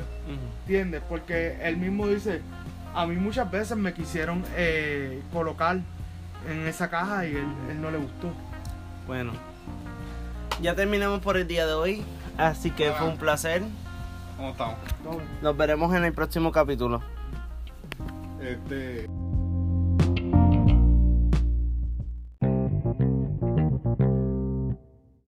Muy buenos días amigas y amigos, bienvenidos a otro capítulo más de Hablando sobre todo un poco. Hoy miércoles, día de aniversario, día de celebrar 50 años de Caribbean Cinema, en los cuales todos los fanáticos del cine y los que no son tan del cine, estamos felices porque hoy es un día especial. Un día en que celebramos las películas. No tan solo las películas, sino lo que conlleva dentro. Lo que lleva tanto la magia, la emoción, la comunicación, en fin, todo relacionado al cine en el día de hoy.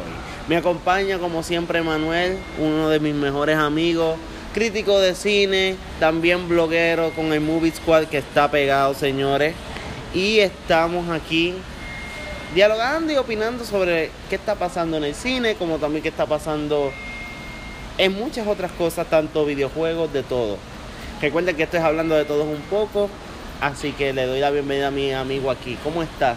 Todo bien, eh, ya tempranito aquí, como quien dice, elaborando. Eh, hoy va a ser un día muy muy bueno. Ahorita espero poder comprar eh, tres taquillas para ver Shaft por la tarde, después que salga el trabajo, a pasarla bien un rato y nada, disfrutar. Disfrutar.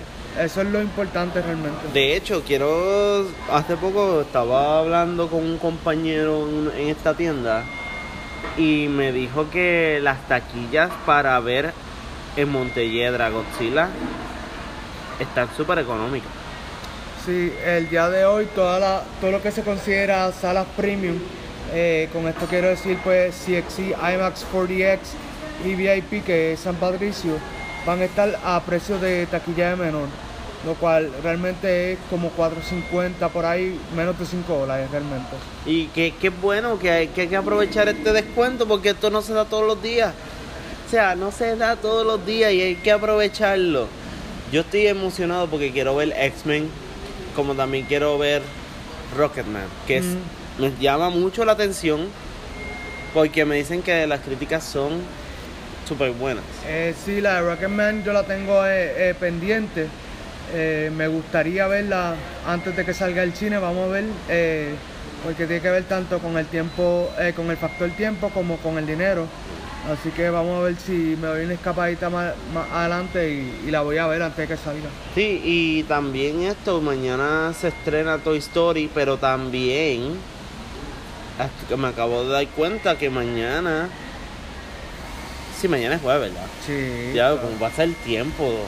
De verdad que uno, uno que trabaja, uno que hace sus cosas, se le olvida los días y todo. Una cosa increíble, pero mañana me acabo de entrar también que estrena Chucky. Claro, por eso es que se han visto tantos posters de Chucky que básicamente es burlándose de Toy Story. Eh, han salido al- alrededor de como 4 o 5 posters en esa temática. La realidad es que, vamos a hablar claro, Toy Story eh, va a barrer el piso con Chucky y cualquier otra película que esté en cartelera va a bajar automáticamente sus ganancias por Toy Story. Mi opinión es esta, a mí no me gustó mucho cómo crearon a Chucky. La cara se ve bien diferente, se ve una cosa que no es el Chucky que tú y yo esperamos ver. Es, Claro. es un Chucky limpio, no es el Chucky como tradicionalmente lo vemos, que está todo con cic- cicatrizado, más evil. Este se ve un lado sweet, pero como son de los creadores de It, y la película de It de esta, para mí estuvo, para mi gusto, bien. El maquillaje del payaso, los personajes, todo estuvo chévere. Pero vamos a ver qué pasa con este de Chucky. Para mí, realmente con Chucky, a mí de verdad ni me interesaba. Eso eh, creo que fue un punto muy importante a la hora de vender esta película. ¿Qué pasa? Chucky hace tanto tiempo que no sabemos de él que para mucha gente fue como que irrelevante el anunciar la película. A mí en particular no me interesó la película hasta el momento en el que anuncian quién va a ser la voz de Chucky. La voz de Chucky va a ser Mark Hamill. Para quienes no saben quién es Mark Hamill, él es quien hizo de Luke Skywalker en la primera trilogía de Star Wars. Entonces él se ha dedicado todos estos años a trabajar eh, haciendo el voiceover del Guasón en series y películas animadas de Batman. Así que por lo menos ese es el único detalle que me interesaría ver la película, pero todavía no estoy seguro si verla en el cine o no. Porque si realmente la película no pega, no me interesa verla en el cine. Y también el tema, porque se llama Child's Play. Y es como, no es, es, es Chucky como tal. La película es Chucky como tal. Pero también es constra, contrasta la, la- Sí. el cambio del, del tema. Sí. Hay que tener mucho cuidado en esto porque a veces las películas de miedo en verano no son muy recomendadas. Y pasa mucho porque ahora mismo la de Brightson, Brightburn. Brightburn, perdón. Gracias, gracias. Brightburn es una película que, que tiene una temática basada en Superman, pero me dicen que es muy buena. Algunos, en algunas opiniones que yo he escuchado. Pero hay que tener mucho cuidado porque estás compitiendo con una película que es de la infancia de uno, desde los años 90. Y estás compitiendo con otras películas que cuando vengan van a, comerle el trono. Sí, la realidad de esto es que Brightburn sí que la pasó más difícil por dos razones. Una, eh, compitió contra Avengers. Cualquier película que compitió contra Avengers, a menos que en el primer fin de semana le haya sacado el dinero que invirtieron, se le hizo bastante difícil estar en cartelera. Eh, ¿Qué más? Eh, Child's Play, por lo que he visto en entrevistas que ha hecho Audrey Plaza, que ya es una de las protagonistas de, la película, el- la película se enfoca en un nene que obtiene a Chucky. Entonces ella hace de la mamá del nene. Entonces el nene le dice, Chucky me habla, Chucky me dice que haga tal cosa. Entonces, por eso yo creo que va la temática de Child's Play, porque es un Chucky que es como un regalo que le dan a este nene, a diferencia de, de otras películas que como que Chucky es más como, por decirlo así, su, su propia persona. Acá, acá luce más como, como un, un juguete, algo más moderno. Pero conté con eso, si yo fuera a cambiar ahora mismo sin ver la película, algo de Chucky cambiaría el diseño del muñeco. Exacto. Lo hubiese dejado como antes. ¿Por qué decidieron cambiarlo? No sé. Pero te pregunto, ¿esto es un remake de una película o esto es una, otra historia diferente?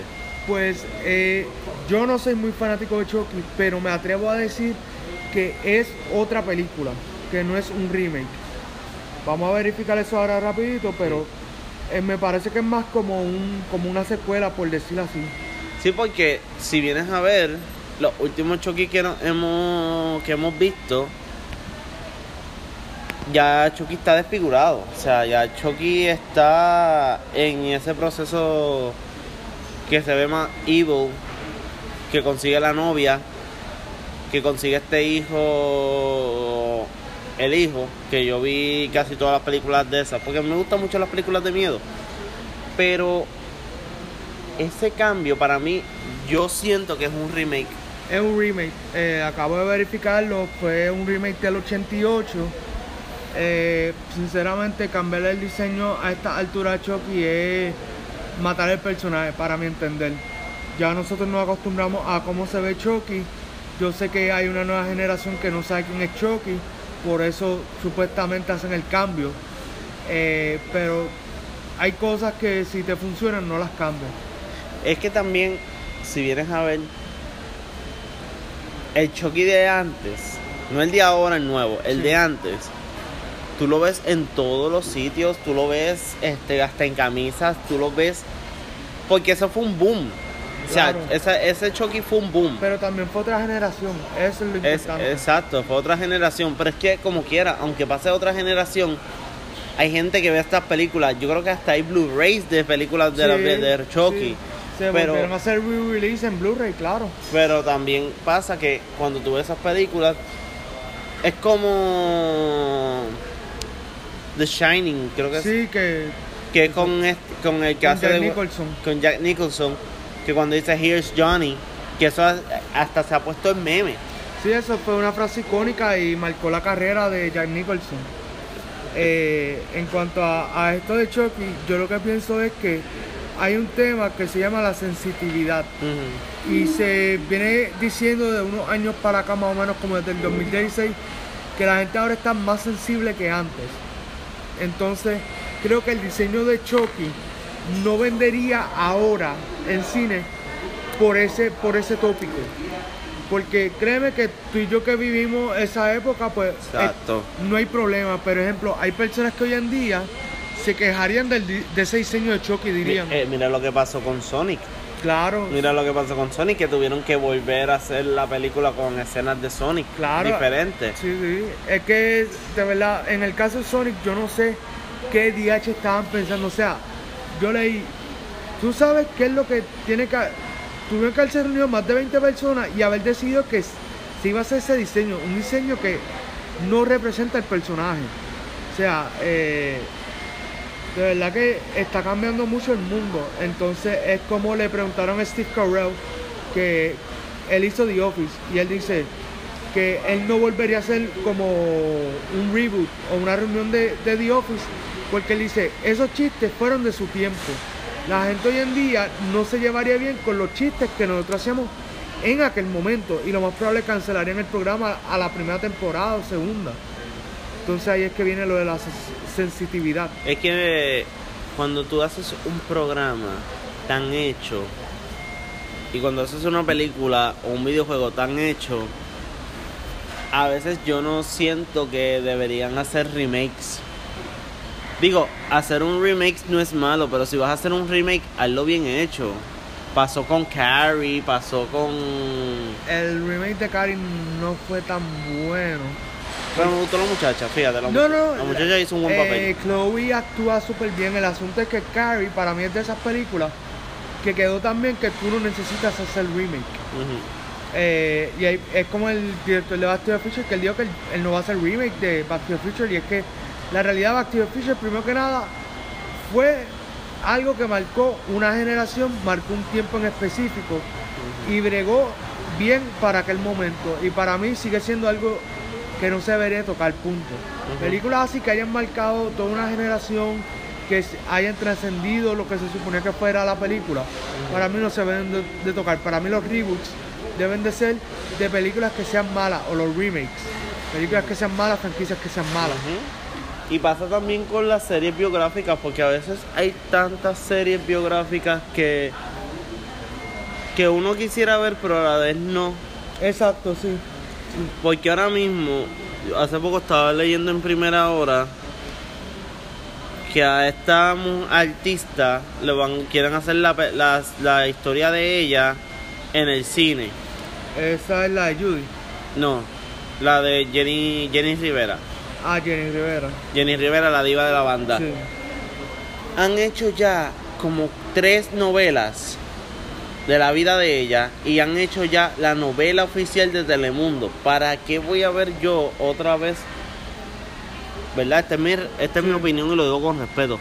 ¿Para qué yo voy a ver otra vez una serie o una película de la vida de Jenny Rivera si ya yo me la sé de tantas veces que la han puesto? Es lo mismo que pasó con Spider-Man. Eh, eh, hubieron obviamente pues dos franquicias de Spider-Man. Está la de Tobey Maguire que tuvo tres películas. Después está la de Andrew Garfield que tuvo dos películas porque para la tercera se canceló debido a incumplimiento de contrato de parte de Andrew Garfield. ¿Qué pasa? Ahora cuando entra el nuevo actor Tom Holland, el director eh, de Spider-Man Homecoming lo primero que dijo fue yo no voy a volver a matar al tío Ben. Ya tú lo has visto dos veces que lo hemos matado en cine. Simplemente se esquipea esa parte, tú sabes, le damos skip porque es un detalle que ya está, que está hecho, punto. Es que ya todo el mundo lo sabe. Exacto. Y- Todo el mundo lo sabe y es algo como que si me vas a presentar una serie o una historia de Spider-Man de nuevo, no me cuentes la historia del tío Ben. Obviamente pusieron una tía May mucho más joven. por- mucho más joven. Y yo me quedo pensando acá como que ¿qué hace falta para la serie? Todavía yo no he visto y ya terminaron todo Avengers. Y todavía Avengers está en el cine. Todavía Pero yo no he menos visto sala. en menos sala, pero pero como quiera, está en el cine todavía. Sí, sí. Yo todavía yo no me explico cómo es posible que a Black Widow no le hayan hecho la película de ella, cómo es que Hawkeye no han hecho la película de él y cómo es que es que hay muchas personas. Ahora mismo a mí me gustaría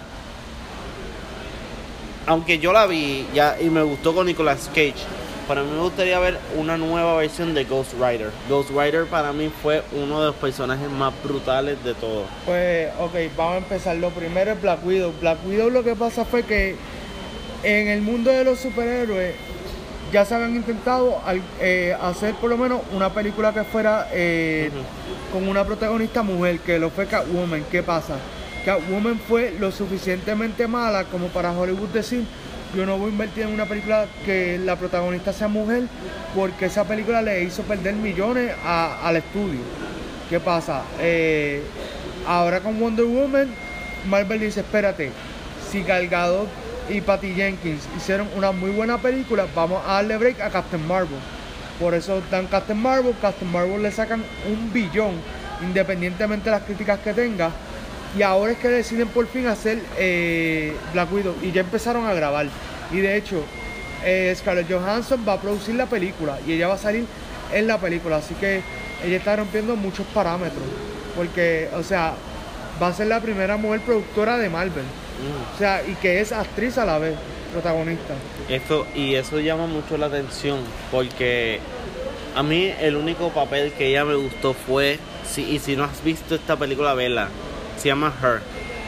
Me encantó Her, pero Lucy, mano, Lucy a ella le quedó a otro nivel. Sí, pero Her me encantó mucho porque ella era el sistema operativo y yo decía, contra, ¿quién no quisiera tener a Scarlett Johansson como su sistema operativo? Claro, claro. O una voz, sí, deberían, o sea, ahora que está Cortana y sí, deberían buscar voces de personajes o de artistas así con la voz de, de alguien Sí, sí. que Eh, estaría gufiado. Eh, Estaría, acuérdate también que eso es a la billete, o sea, el actor te dice, yo te lo hago, pero ¿por cuántos milloncitos? que no importa, bueno, no importa, pero, pero lo hace porque para el fanático todo es posible. Claro. O sea, para el fanático todo es posible. Tú no me vengas a decirme a mí, oye, este. A mí me gustaría que mi Siri tuviera voz de, de, de mujer. Hay algunos que tienen voz de hombre. A Claro. mí el voz de hombre me gusta porque a veces yo digo, yo siempre escucho a Siri, pero quiero escuchar en otra, en otra voz. Y es, es como que sería algo chévere. Sí. Pues entonces en, cuanto a Hawkeye, se dice que eh, finalmente, los rumores eran que finalmente le iban a, a dar a hacer una serie al actor. El asunto es porque nunca hicieron una película fue porque desde que comenzaron con el personaje nunca le dieron suficiente importancia al personaje como para que el público quisiera una película. Sí hay, hay fanáticos que querían la película, pero no había suficiente demanda. Entonces Marvel dice, yo quiero hacer películas, pero yo no quiero perder.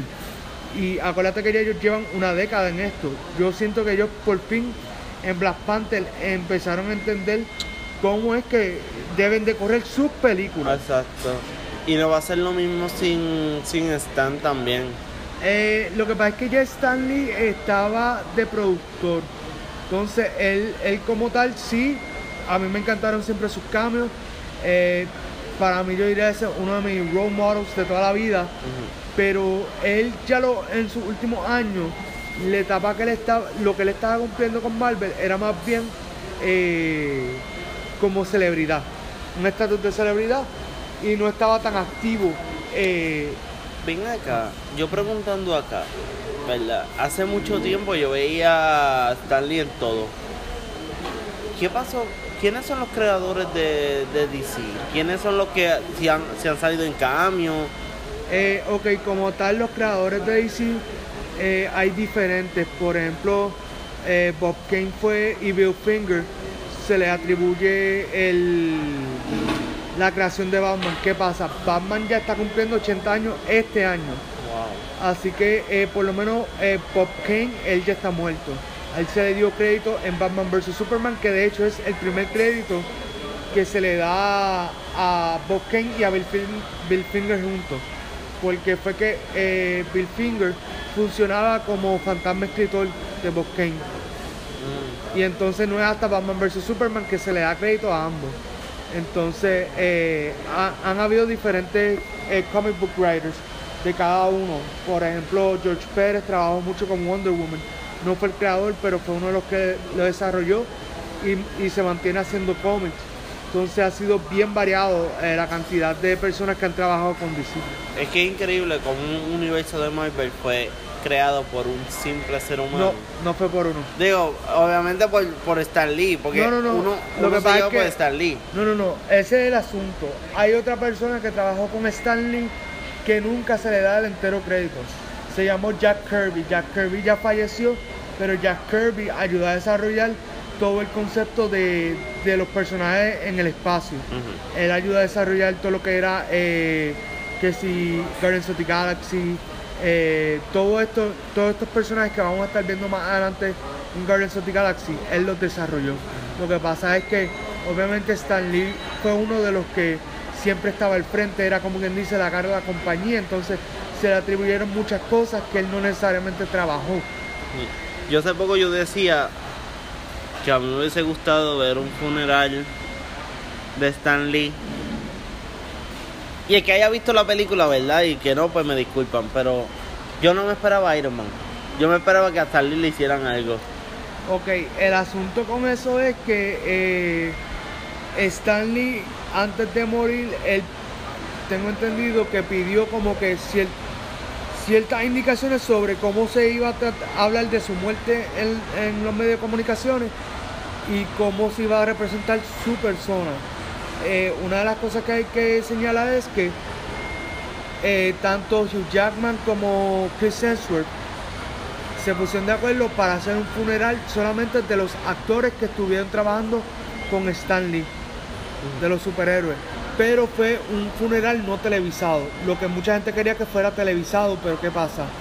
Se iba a convertir en un drama y eso no era lo que quería Stan Lee. Así que hay que ver, yo, Pero a él lo cremaron.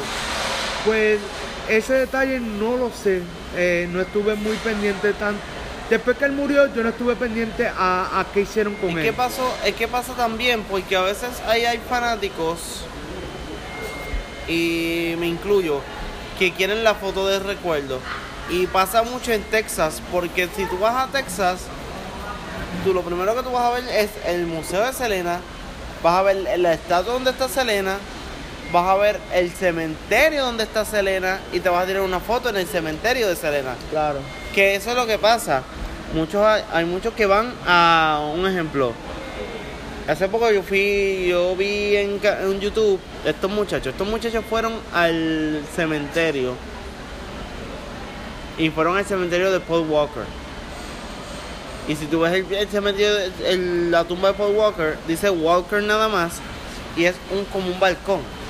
Claro. Es un balcón grande, pero dice Walker.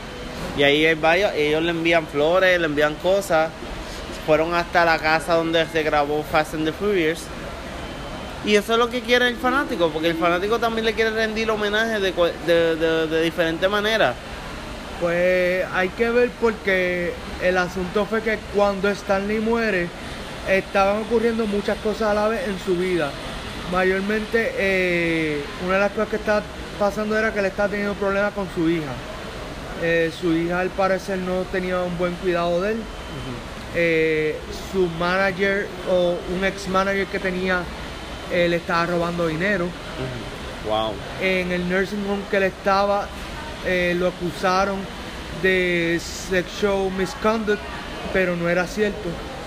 Entonces, para mí yo me desconecté un poco después de que Stanley murió, porque para mí se sintió como que fue mucho lo que, lo que ocurrió y, y me desconecté porque no me sentía a gusto con todo lo que, lo que vivió en sus últimos años. Ah, Además de que ya él le estaba dando eh, demencia, que por eso entonces que él deja de ir a los Comic Cons. Él como tres años antes de morir, él dio su último com- eh, su última aparición. no no no su último tour, porque él, él ya lo último se estaba dedicando a, a ir solamente a los Comic Cons y hacer los cambios en Marvel. Entonces él iba a un Comic Con, obviamente te podías retratar con él, foto, autógrafo, todo, toda la cuestión. Yo tengo amistades que se han tirado fotos con él y la tienen en, como foto de perfil en Facebook, que lo Claro. he visto. Pero es que pasa mucho cuando, cuando tú eres un fanático, pero un fanático de verdad. Que a veces yo admiro a la gente de otros países cuando pasa el mundial. Hay gente que, que saca chavo, ahorra desde temprano, esperan cuatro años para ahorrar, para ir al país para ir nada más al país y ver este un mundial. Claro.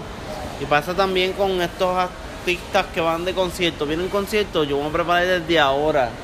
Desde ahora, desde ahora. Es que eso es, eh, como te digo, lo que te gusta, lo que te apasiona. Sí. A mí me pasó, yo no pude ir a cuando Desplepar vino aquí a Puerto Rico, pero yo tenía en aquel momento guardado el dinero suficiente para ir a ver los VIP. Eh, no fui por razones personales. eh, Está bien. Aquí no, no, no, el, el dinero pues eh, en aquel momento se necesitó para algo más Personal. eh, eh, algo más de la familia y pues entonces no pude ir. Pero esa es la diferencia entre alguien que es eh, un seguidor a un fanático. Exacto, pero pasa mucho también, porque a veces tú quieres ver al actor y tú piensas, ah, que, que, que cool, es chévere. Pero todo puede cambiar. Claro. Volviendo al tema de, de estos famosos que ya fallecieron, yo hace poco dije en un capítulo, yo vi el documental de Walt Disney. Si no lo has visto, velo, está en Netflix. Se llama Walt, the Myth and, El mito y la leyenda. Y se confir- de este documental se confirma el rumor de que mucha gente estaba diciendo que si estaba congelado, que si esto y lo otro. A Walt Disney lo cremaron. Como pasó con, con Freddie Mercury. Freddie Mercury lo cremaron según la tradición de- Exacto, del, sí. del, del Pakistán. Yo creo, que, creo que era pakistaní. Eh, sí. Y entonces tú ahí es que tú acabas el mito. Ahora, no se sabe, no- eh, eh, esto sí es cierto, no se sabe dónde están las cenizas de Freddie Mercury. Y de verdad que uno se queda pensando acá como que, wow, esto... ¿Verdad que los deseos de las personas es, es algo personal? Pero tú te quedas como que tantos rumores que al final te confirmen, mira, a este lo cremaron, uno pensaba que estaba en, congelado, el cuerpo congelado, que, que son muchos con- con- con- contrastes relacionados con esto. Pero de verdad que hay, hay que ver qué va a pasar de aquí en adelante porque eh, el, pa- eh, el mundo de los medios y yo que estoy bien metido en eso, cuando digo metido es porque pues parte de mi trabajo es saber qué está pasando en los medios. Eh, hay mucha información, hay, hay suficiente información como para decirte que a veces ni quiero, ni quiero ver las redes porque es tanta información que uno se siente hasta overwhelmed by it. Y tienes que tener cuidado también con los fake news que está de moda ahora. Eso yo siempre chequeo la fecha antes de compartir. Sí, porque tienes que chequear los fake news. Me pasó cuando como me comentaste en uno de los estatus. Y eso está de moda ahora. Y pasó con un periódico de Puerto Rico. Que al parecer crearon uno. No sé si fue así. Crearon uno idéntico al vocero. que es el periódico Sí. que es gratis, lo que tú veías en el periódico no era lo mismo que tú veías en el en las redes sociales. Y a veces uno se queda como que esto es cierto o esto es falso. Yo, a, a mí siempre me toca publicar cosas que están pasando hoy en día en Movie Squad en cuanto al cine y la televisión. Y muchas veces a mí me cuesta eh, publicar lo que, lo que me, la información que me llega muchas veces. Porque yo digo, hasta que yo no tenga la certeza de que esto realmente es verdad, yo no lo quiero compartir. ¿Por qué? Porque en la, eh, hay muchos canales, eh, muchos, eh, no tanto canales, sino páginas de Facebook que lo que hacen es compartir la información que es falsa. ¿Por qué? Porque como la gente no lee esa información, la gente lo que hace es compartirlo. Entonces de momento tú ves un post, puede tener 42 mil shares, pero la información es falsa. Y pasa también mucho porque ahora mismo, si tú me vienes a decirme a mí, yo leo periódicos, yo no leo periódicos, yo al contrario. Las cosas que son de farándula y de medio y de cine, yo lo veo en YouTube. Y eso también es otro tema, que pasa que ahora mismo ya tú no ves casi una televisión que hable de cine. Ya tú no ves a alguien hablando de medios como lo hacía Lizalú o en Univisión o Mili Canjiano, que ahora está en radio. Como mucha gente que pasa así. Lo que pasa es que tanto la televisión como la radio están eh, evolucionando y están cambiando no es radicalmente. ¿Por qué? Porque antes la radio era, tú ibas a un estudio de grabación, ibas a grabar. Ahora mismo, tú y yo estamos teniendo una conversación en Plaza La Y tú cuando termines eso tú lo subes a Spotify. Exacto. O sea que ya la necesidad de estar en un espacio eh, físico como lo era antes en la radio ya no se está viendo tan usual. Aunque a veces es necesario para que se vea Claro. bien. No es lo mismo nosotros que ahora mismo con esta aplicación, que para mí es una maravilla, tú te vas a sentar a un sitio, un ejemplo, a un cuarto, te ponen aire acondicionado, te sirven comida. Porque lo que, lo que estamos trabajando, la voz es que nos da para trabajar. O sea, con la voz trabajamos. Yo miro, por ejemplo, yo doy gracias a Dios por los mentores que tengo, como es Carlos Ortiz, que es un locutor vegalteño que trabaja en Radio Atenas, Freddy Rivas, este Luisito Figueroa, Mayra Salva, que fue mi profesora de comunicaciones. Dios mío, este que es, que, que es Junior, siempre se me olvida el nombre, pero tiene una voz súper brutal. Ay, se me olvida el nombre en este momento, este, pero para el próximo podcast se lo voy a, lo voy a buscar el nombre para decirlo, porque también le tengo que agradecer. Pues, Y son mucha gente que hay que agradecer porque la voz es el instrumento. Este es un instrumento que hay que cuidar, lamentablemente, para opinar, para decir lo que uno piensa, para decir lo que uno desea, porque esto es lo que es la realidad. Ya todo el mundo somos comunicadores, aunque a mí me falta un poco para graduarme, pero estamos estudiando esto. Los que estudiamos medios de comunicación sabemos que ahora con esto es una moda. Que también esto sería para el próximo tema. Este, hay otras personas que son expertos que nosotros. sí, Hay otras personas que son mejores que nosotros. claro, Pero de ellos tenemos que aprender. Ahora mismo, yo comencé este podcast porque yo aprendí de DJ Sergio. DJ Sergio yo lo conozco de años. Y ese muchacho se superó y siguió hacia adelante. Y ahora mismo está en, red- en, no sé, en la Mega, perdón. Yo creo que en la Mega, o Hot, no, perdón, Hot 102, Hot 102. Él está en Hot 102. Y, y él está sobre- sobresaliéndose. Yo busco personas que son sobresalientes y de verdad que los miro un montón.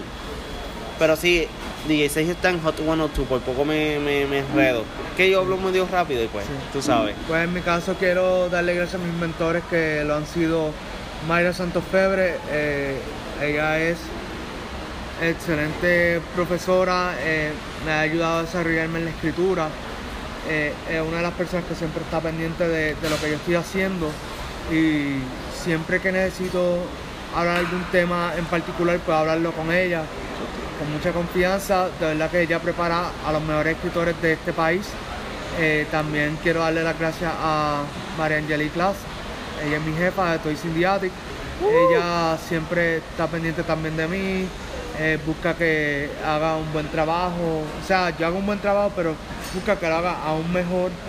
Y siempre está dándome ahí la mano con las cosas de Movie Squad también. Eh, también quiero darle las gracias a Carlos, porque Carlos pues me está sacando a mí de mi comfort zone aquí a hablar aquí en este podcast. Que de verdad pues Que deberías. sí. Que deberías. Acuérdate que ya esto lo hablamos en otro momento, hay unas cositas que estoy cuadrando y hay que ver, pero me gustaría más adelante tener mi propio podcast. Pero es que con el Movie Squad ya tú lo puedes tener. Pero con Movie Squad estoy trabajando unas cositas y si se me dan esas cosas, entonces hago el podcast. Incluye, eh, te recomiendo, como te digo, te recomiendo esta aplicación porque lo puedes escuchar en todos lados. Claro, sí. Que también eso, eso es una ventaja. Esto es lo bueno. Y nada, yo estoy agradecido que compartas conmigo también, al igual que todos los demás, este, todos los que mm, han compartido conmigo, hasta amistades mías que le he dado la oportunidad que, que disfruten esto, porque esto es para aprender, esto es para crecer, esto es para buscar nuevas alternativas de comunicaciones, porque ahora mismo la radio está todavía va a estar presente, pero los podcasts es como un blog. Ahora mismo muchos de los podcasts que yo escucho, las personas las graban desde su casa.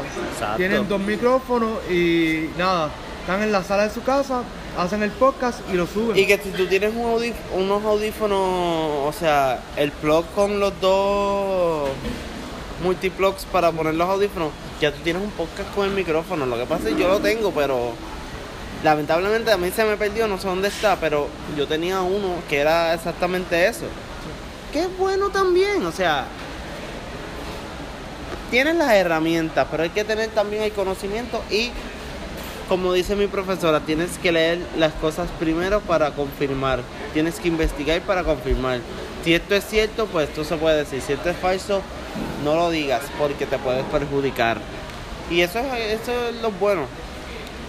Ahora bien, cambiando de tema, este, estoy feliz porque ya salió el sábado pasado el, la quin- decimoquinta, decimoquinta se dice, ¿verdad? Sí. La 15, la decimoquinta. La, la decimoquinta temporada de Grey's Anatomy. Obviamente con es un season que fue más a lo, emo- en lo emocional, lo emotivo. Hay un capítulo que que para mí me llamó mucho la atención, que fue el Día de los Muertos. Y ese capítulo, si tú lo ves, emociona porque tú sabes que esa tradición es de México. El Día de los Muertos se recuerda a todos esos seres. Pues incluyeron a todos los cast que fallecieron de Grey's Anatomy.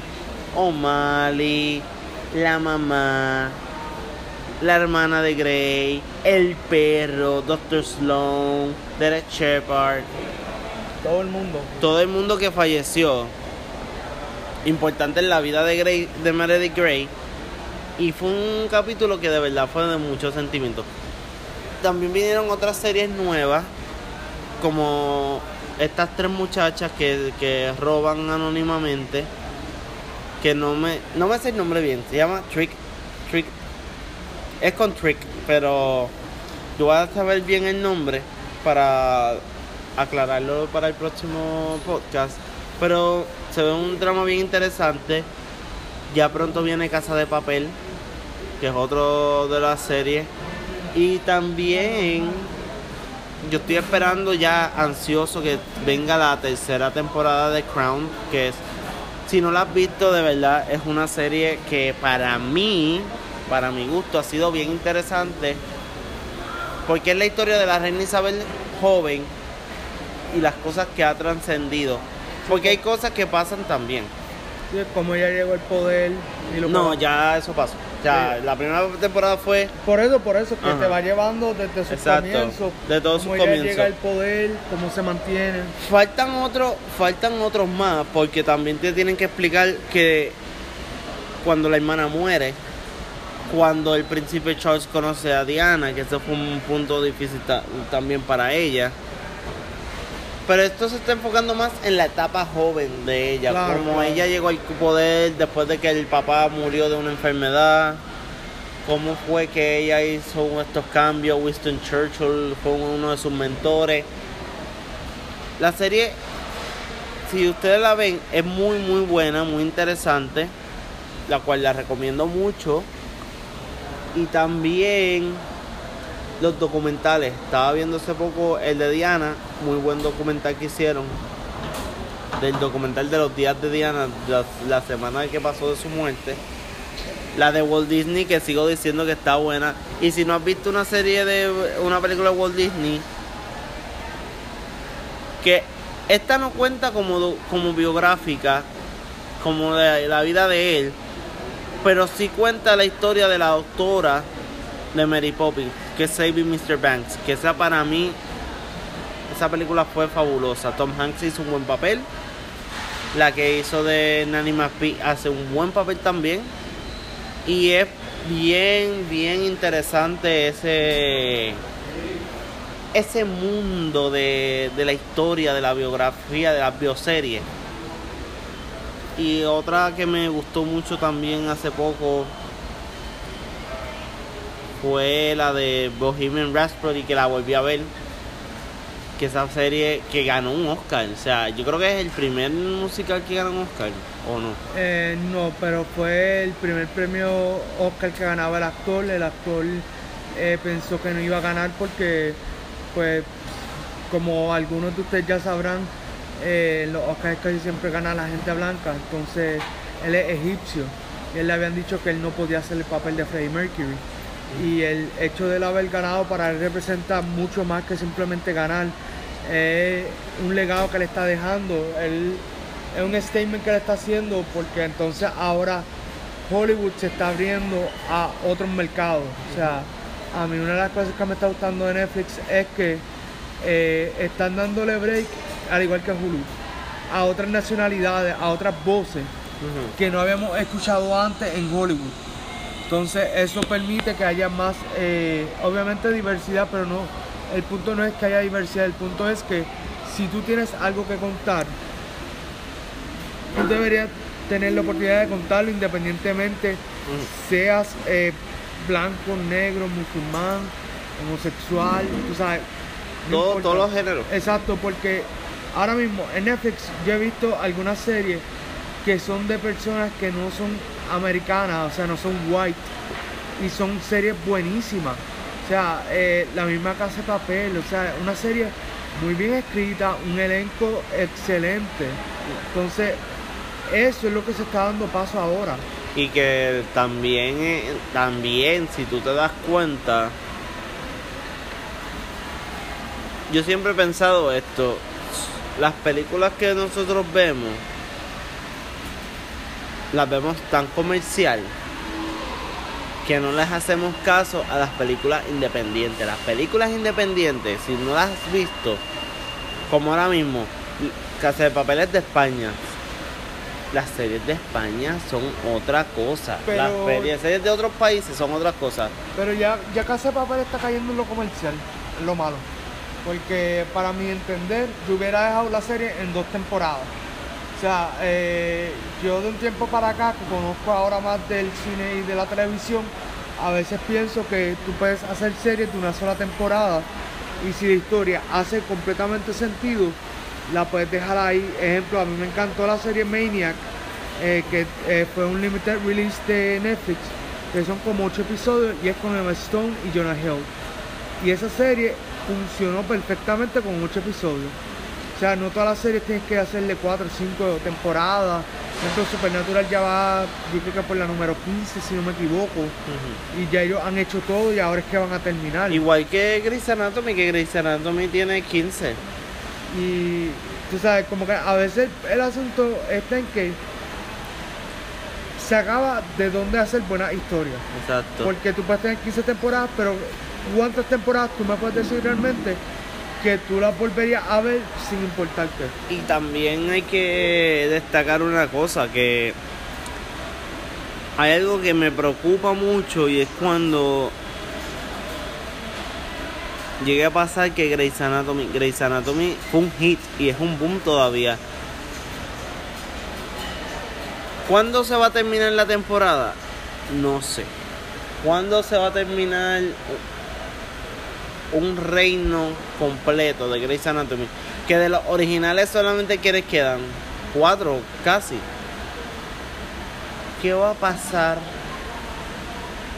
con, el- con series como esa, como Supernatural? Que, que Supernatural yo creo que ya, yo creo que esta es la última. Esta es la última temporada y lo más lo más brutal es que qué van a hacer los actores ahora después de esa serie porque el asunto es que ellos ya llevan tanto tiempo haciendo esa serie que yo creo que se les va a hacer particularmente difícil ellos poder entrar a hacer otro proyecto que no sea de Supernatural y que sean buenos en ese proyecto. Es como pasó con Prison Break, que Prison Break fue un fenómeno. Hasta se hizo una película explicando de algunas partes de la serie. Que eso también puede pasar, que llegue a ser una película de Supernatural. Puede llegar a pasar que haga una película como de Grey's Anatomy. Es que el- Es dependiendo. Es que el asunto es que hacer una película no es lo mismo que hacer una serie, eso hay que tenerlo muy presente. Exacto. Eh, una película de tanto Supernatural como Grey's Anatomy sería algo particularmente difícil porque tendrían que, como quien dice, hacer una historia bien corta para poder encajar en un formato de hora y media a dos horas. A, tú sabes, sería particularmente difícil y no creo que tampoco el estudio esté dispuesto a, a manejar eso. El estudio prefiere seguir vendiendo mercancía a meterse en eso de la película porque la película también, una película te puede tomar hoy en día hacer 4 o 5 años una película. Entonces, estarán dispuestos todo el elenco a hacer eso. Eso es lo que se toma. Dependiendo, hay películas que se pueden grabar, ejemplo, eh, Whiplash se dice que se grabó en 19 días, pero entonces el proceso edital a veces toma más tiempo. Eh, cuando te digo de 4 a 5 años, te digo, ejemplo, de, son películas que, que el estudio solamente se dedica a hacer ejemplo. Greatest Showman se tardó en hacerse 7 años y fue porque mayormente ya ellos tenían todo, pero el estudio no les había dado el permiso. Y mira, y mira el éxito. Y entonces, cuando te digo de 4 a 5 años, te lo digo porque. ¿Cuándo salió la última de Toy Story? Uf. Par de atrás. Mm, puedo, puedo fallar por tres. Te voy a buscar la fecha para que. Para que Puedo fallar por tres, porque creo que fue para 2014 o 2013. Puedo fallar ahí. Toy Story 3 salió en el 2010. Ah, 19 años, 9 años después. Nueve años después. O sea, y eso es una película animada. Y ahí, ahí tienes que incluir que incluso Tom Rickles murió. Tom Rickles murió hace un par de añitos atrás. Eh, Mr. Potato Head, él murió hace un par de años atrás. Pero él logró supuestamente grabar alguna, alguna palabra, algunos bits. Y lo otro pues son con cosas que él haya dicho anteriormente. Y son los mismos actores de. de. La, son los mismos actores. Son los mismos actores. Lo único que cambia es que ya, ya ellos están. Tienen, esta tiene que ser la última porque ya ellos no van a estar más tiempo bregando con esto de la animación. o alguien que los imite la voz. Es que se nota, se nota cuando no son ellos porque Woody Hanks. Entonces hay gente que puede imitar a Tom Hanks, pero la voz de Tom Hanks, ok, hay voces que tú puedes imitar, pero por ejemplo, el que hace la voz de Mufasa en la película del 94, la animada, es el mismo que la va a hacer ahora en la live action, porque no hay nadie con ese registro, no hay nadie. Wow. Y entonces el, también el asunto es que muchas veces tú notas cuando hay el reemplazo. Por más exacto que sea la voz, siempre se nota en el color de la voz, en algo. Por ejemplo, en Incredibles, no sé si se dieron cuenta, pero quien hace la voz de Dash no es el mismo de la primera película. Ok. Porque en la primera película, el que hacía de Dash era un de 9 años. Y han pasado tantos años que ya él está hecho un viejo. O sea, entre comillas, viejo, lo que me refiero es que tiene que tener como 22 y ya la voz le cambió. ¿Que hace cuánto? 14 años creo. Más o menos, give or take, porque fue, fue hace bastante. Pasó también con Dory, con Finding Nemo, que después de tantos años volvieron, hicieron la segunda. Es que Finding Dory es casi como un spin-off. O sea, es, es como, realmente yo lo llamo, es prequel spin-off, porque te explican la historia de ella y cómo es que ella llega a ser Dory. Y eh, ahí por lo menos pues la voz fue la misma, que fue Ellen DeGeneres. Que se la comió. Claro, claro. Ese, yo creo que eh, Ellen DeGeneres hizo un papel con Dory que fue que fue este increíble, o sea, su- sabes que Ellen DeGeneres es súper graciosa, es una mujer que te re... Yo te voy a decir algo, el, día- el que vaya al programa de Helen va a salir con algo. Sí, es que ella, ella una persona que sabe cómo se mueve en los medios. Ella tenido una carrera bastante larga, ella ha hecho stand-up comedy, tuvo su propio programa eh, que se llamaba Ellen. Eh, Todavía está Ellen. no, no, no, no, no. Ella hizo un programa cuando ella empezó, Ajá, que ese fue el programa que la dio a ella a conocer. Era un sitcom. ok. ¿Qué pasa? El show al tiempo lo cancelan, entonces ella ahí para ese tiempo ya estaba bregando con decir si eran eh, lesbianos o no. Entonces eso marcó un momento importante en su carrera porque ella pensó que ella no iba a seguir en los medios de comunicación, ya que en- eso era para principios de los 90 y en los 90 eso era un tabú, tú sabes. Exacto. Eh, tú podías perder tu carrera nada más por decir si homosexual o si lesbiano. Exacto, y que puede, y, y si vienes a ver ahora, a mí lo único que me gusta del programa es cuando asusta a los famosos. Cuando asustó a Sam Smith, que lo asustó dos veces de corrido. Ella, es, ella le encanta hacer maldades. Ella le encanta. Y eso, y eso es lo bueno del programa, porque no tan solo es la variedad que ella trae, pero también es eso, el lado gracioso, que no, que no tan solo se gufea a la gente, sino a los famosos también. No es que ella, ella, como te digo, se mantiene en, lo, en lo que está ocurriendo, porque muchas veces los programas que son así con un talk show host tienden a, a volverse repetitivos y bien pocas veces como que logran que sea un programa chévere, a menos que traigan a alguien arriesgado así. Eh, yo estaba viendo antes en Fine Arts ah, Late Night, que es con Emma Thompson y Mindy Kaling, y hablan de eso mismo. ¿Qué pasa cuando después de tantos años tu programa se vuelve más de lo mismo? Exacto. Se vuelve irrelevante. Entonces, ¿qué, qué sacrificios, qué cosas tienes que hacer para que vuelva a subir otra vez el programa? Exacto, y que si tú vienes a ver, hay programas que tú extrañas, que hay programas que a veces tú quisieras volver a ver. Porque ahora mismo yo quisiera y yo quisiera y escuché un rumor de una serie de muñequitos de Nickelodeon. ¿Cuál? Es que no sé cómo, cómo se llama. Yo sé que los, eh, los Funko Pop eh, están en, en Toys at the Attic. Pero es este, este que tiene cara de chihuahua o perro. Ah, Rocco's Modern Life. Pues yo escuché que viene para Netflix.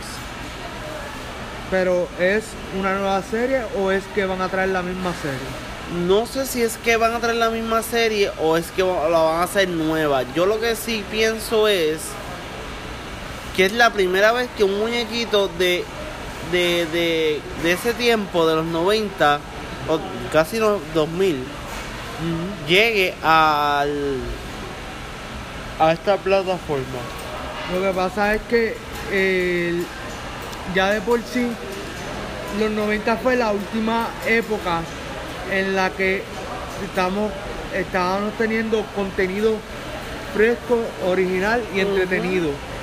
Eh, del año 2000 para acá, eh, lo que se está trabajando no es necesariamente es de la misma calidad, está viendo muchos reboots, muchos remakes.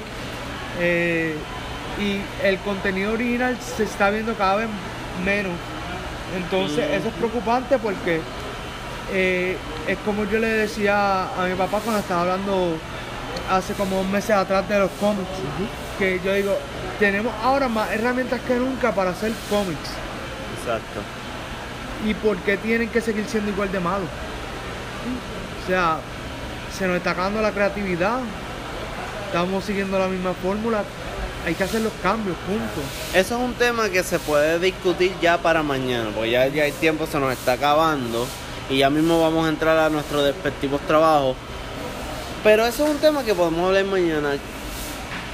Realmente hacen falta esos muñequitos como Johnny Bravo, Dexter, no tan solo los de Cartoon Network viejos, los de Nickelodeon, como tal. También. Los Looney Tunes, que, que, que como ya mañana es jueves, throwback, pues vamos a estar hablando de eso. Muñequitos que tú quisieras ver en alguna plataforma de Netflix o en Hulu, que tú quisieras volver a ver. Yo ahora mismo, en mi caso, Los Simpsons, no me interesa verlo en Hulu porque ya con una página de internet ya yo veo todos los capítulos, incluyendo las temporadas pasadas. Que eso también es bueno por un lado, no pagas nada, los ves y es chévere. Pero nada, esto es- ha sido todo por el día de hoy. Agradezco a Manuel que está siempre compartiendo conmigo. Nos veremos el día de mañana en otro capítulo más de Hablando sobre todo un poco. Y nada, lo más importante, disfruten el día, compartan con sus seres queridos y lo más importante, darle gracias a Dios por un día más de vida y ser bendecidos siempre. Así que nos veremos en la próxima, nos veremos mañana, ya que mañana estaré comentando qué película vi en este especial de los 50 años de Caribbean Cinema. So que nos estaremos viendo. Hasta la próxima, compañeros.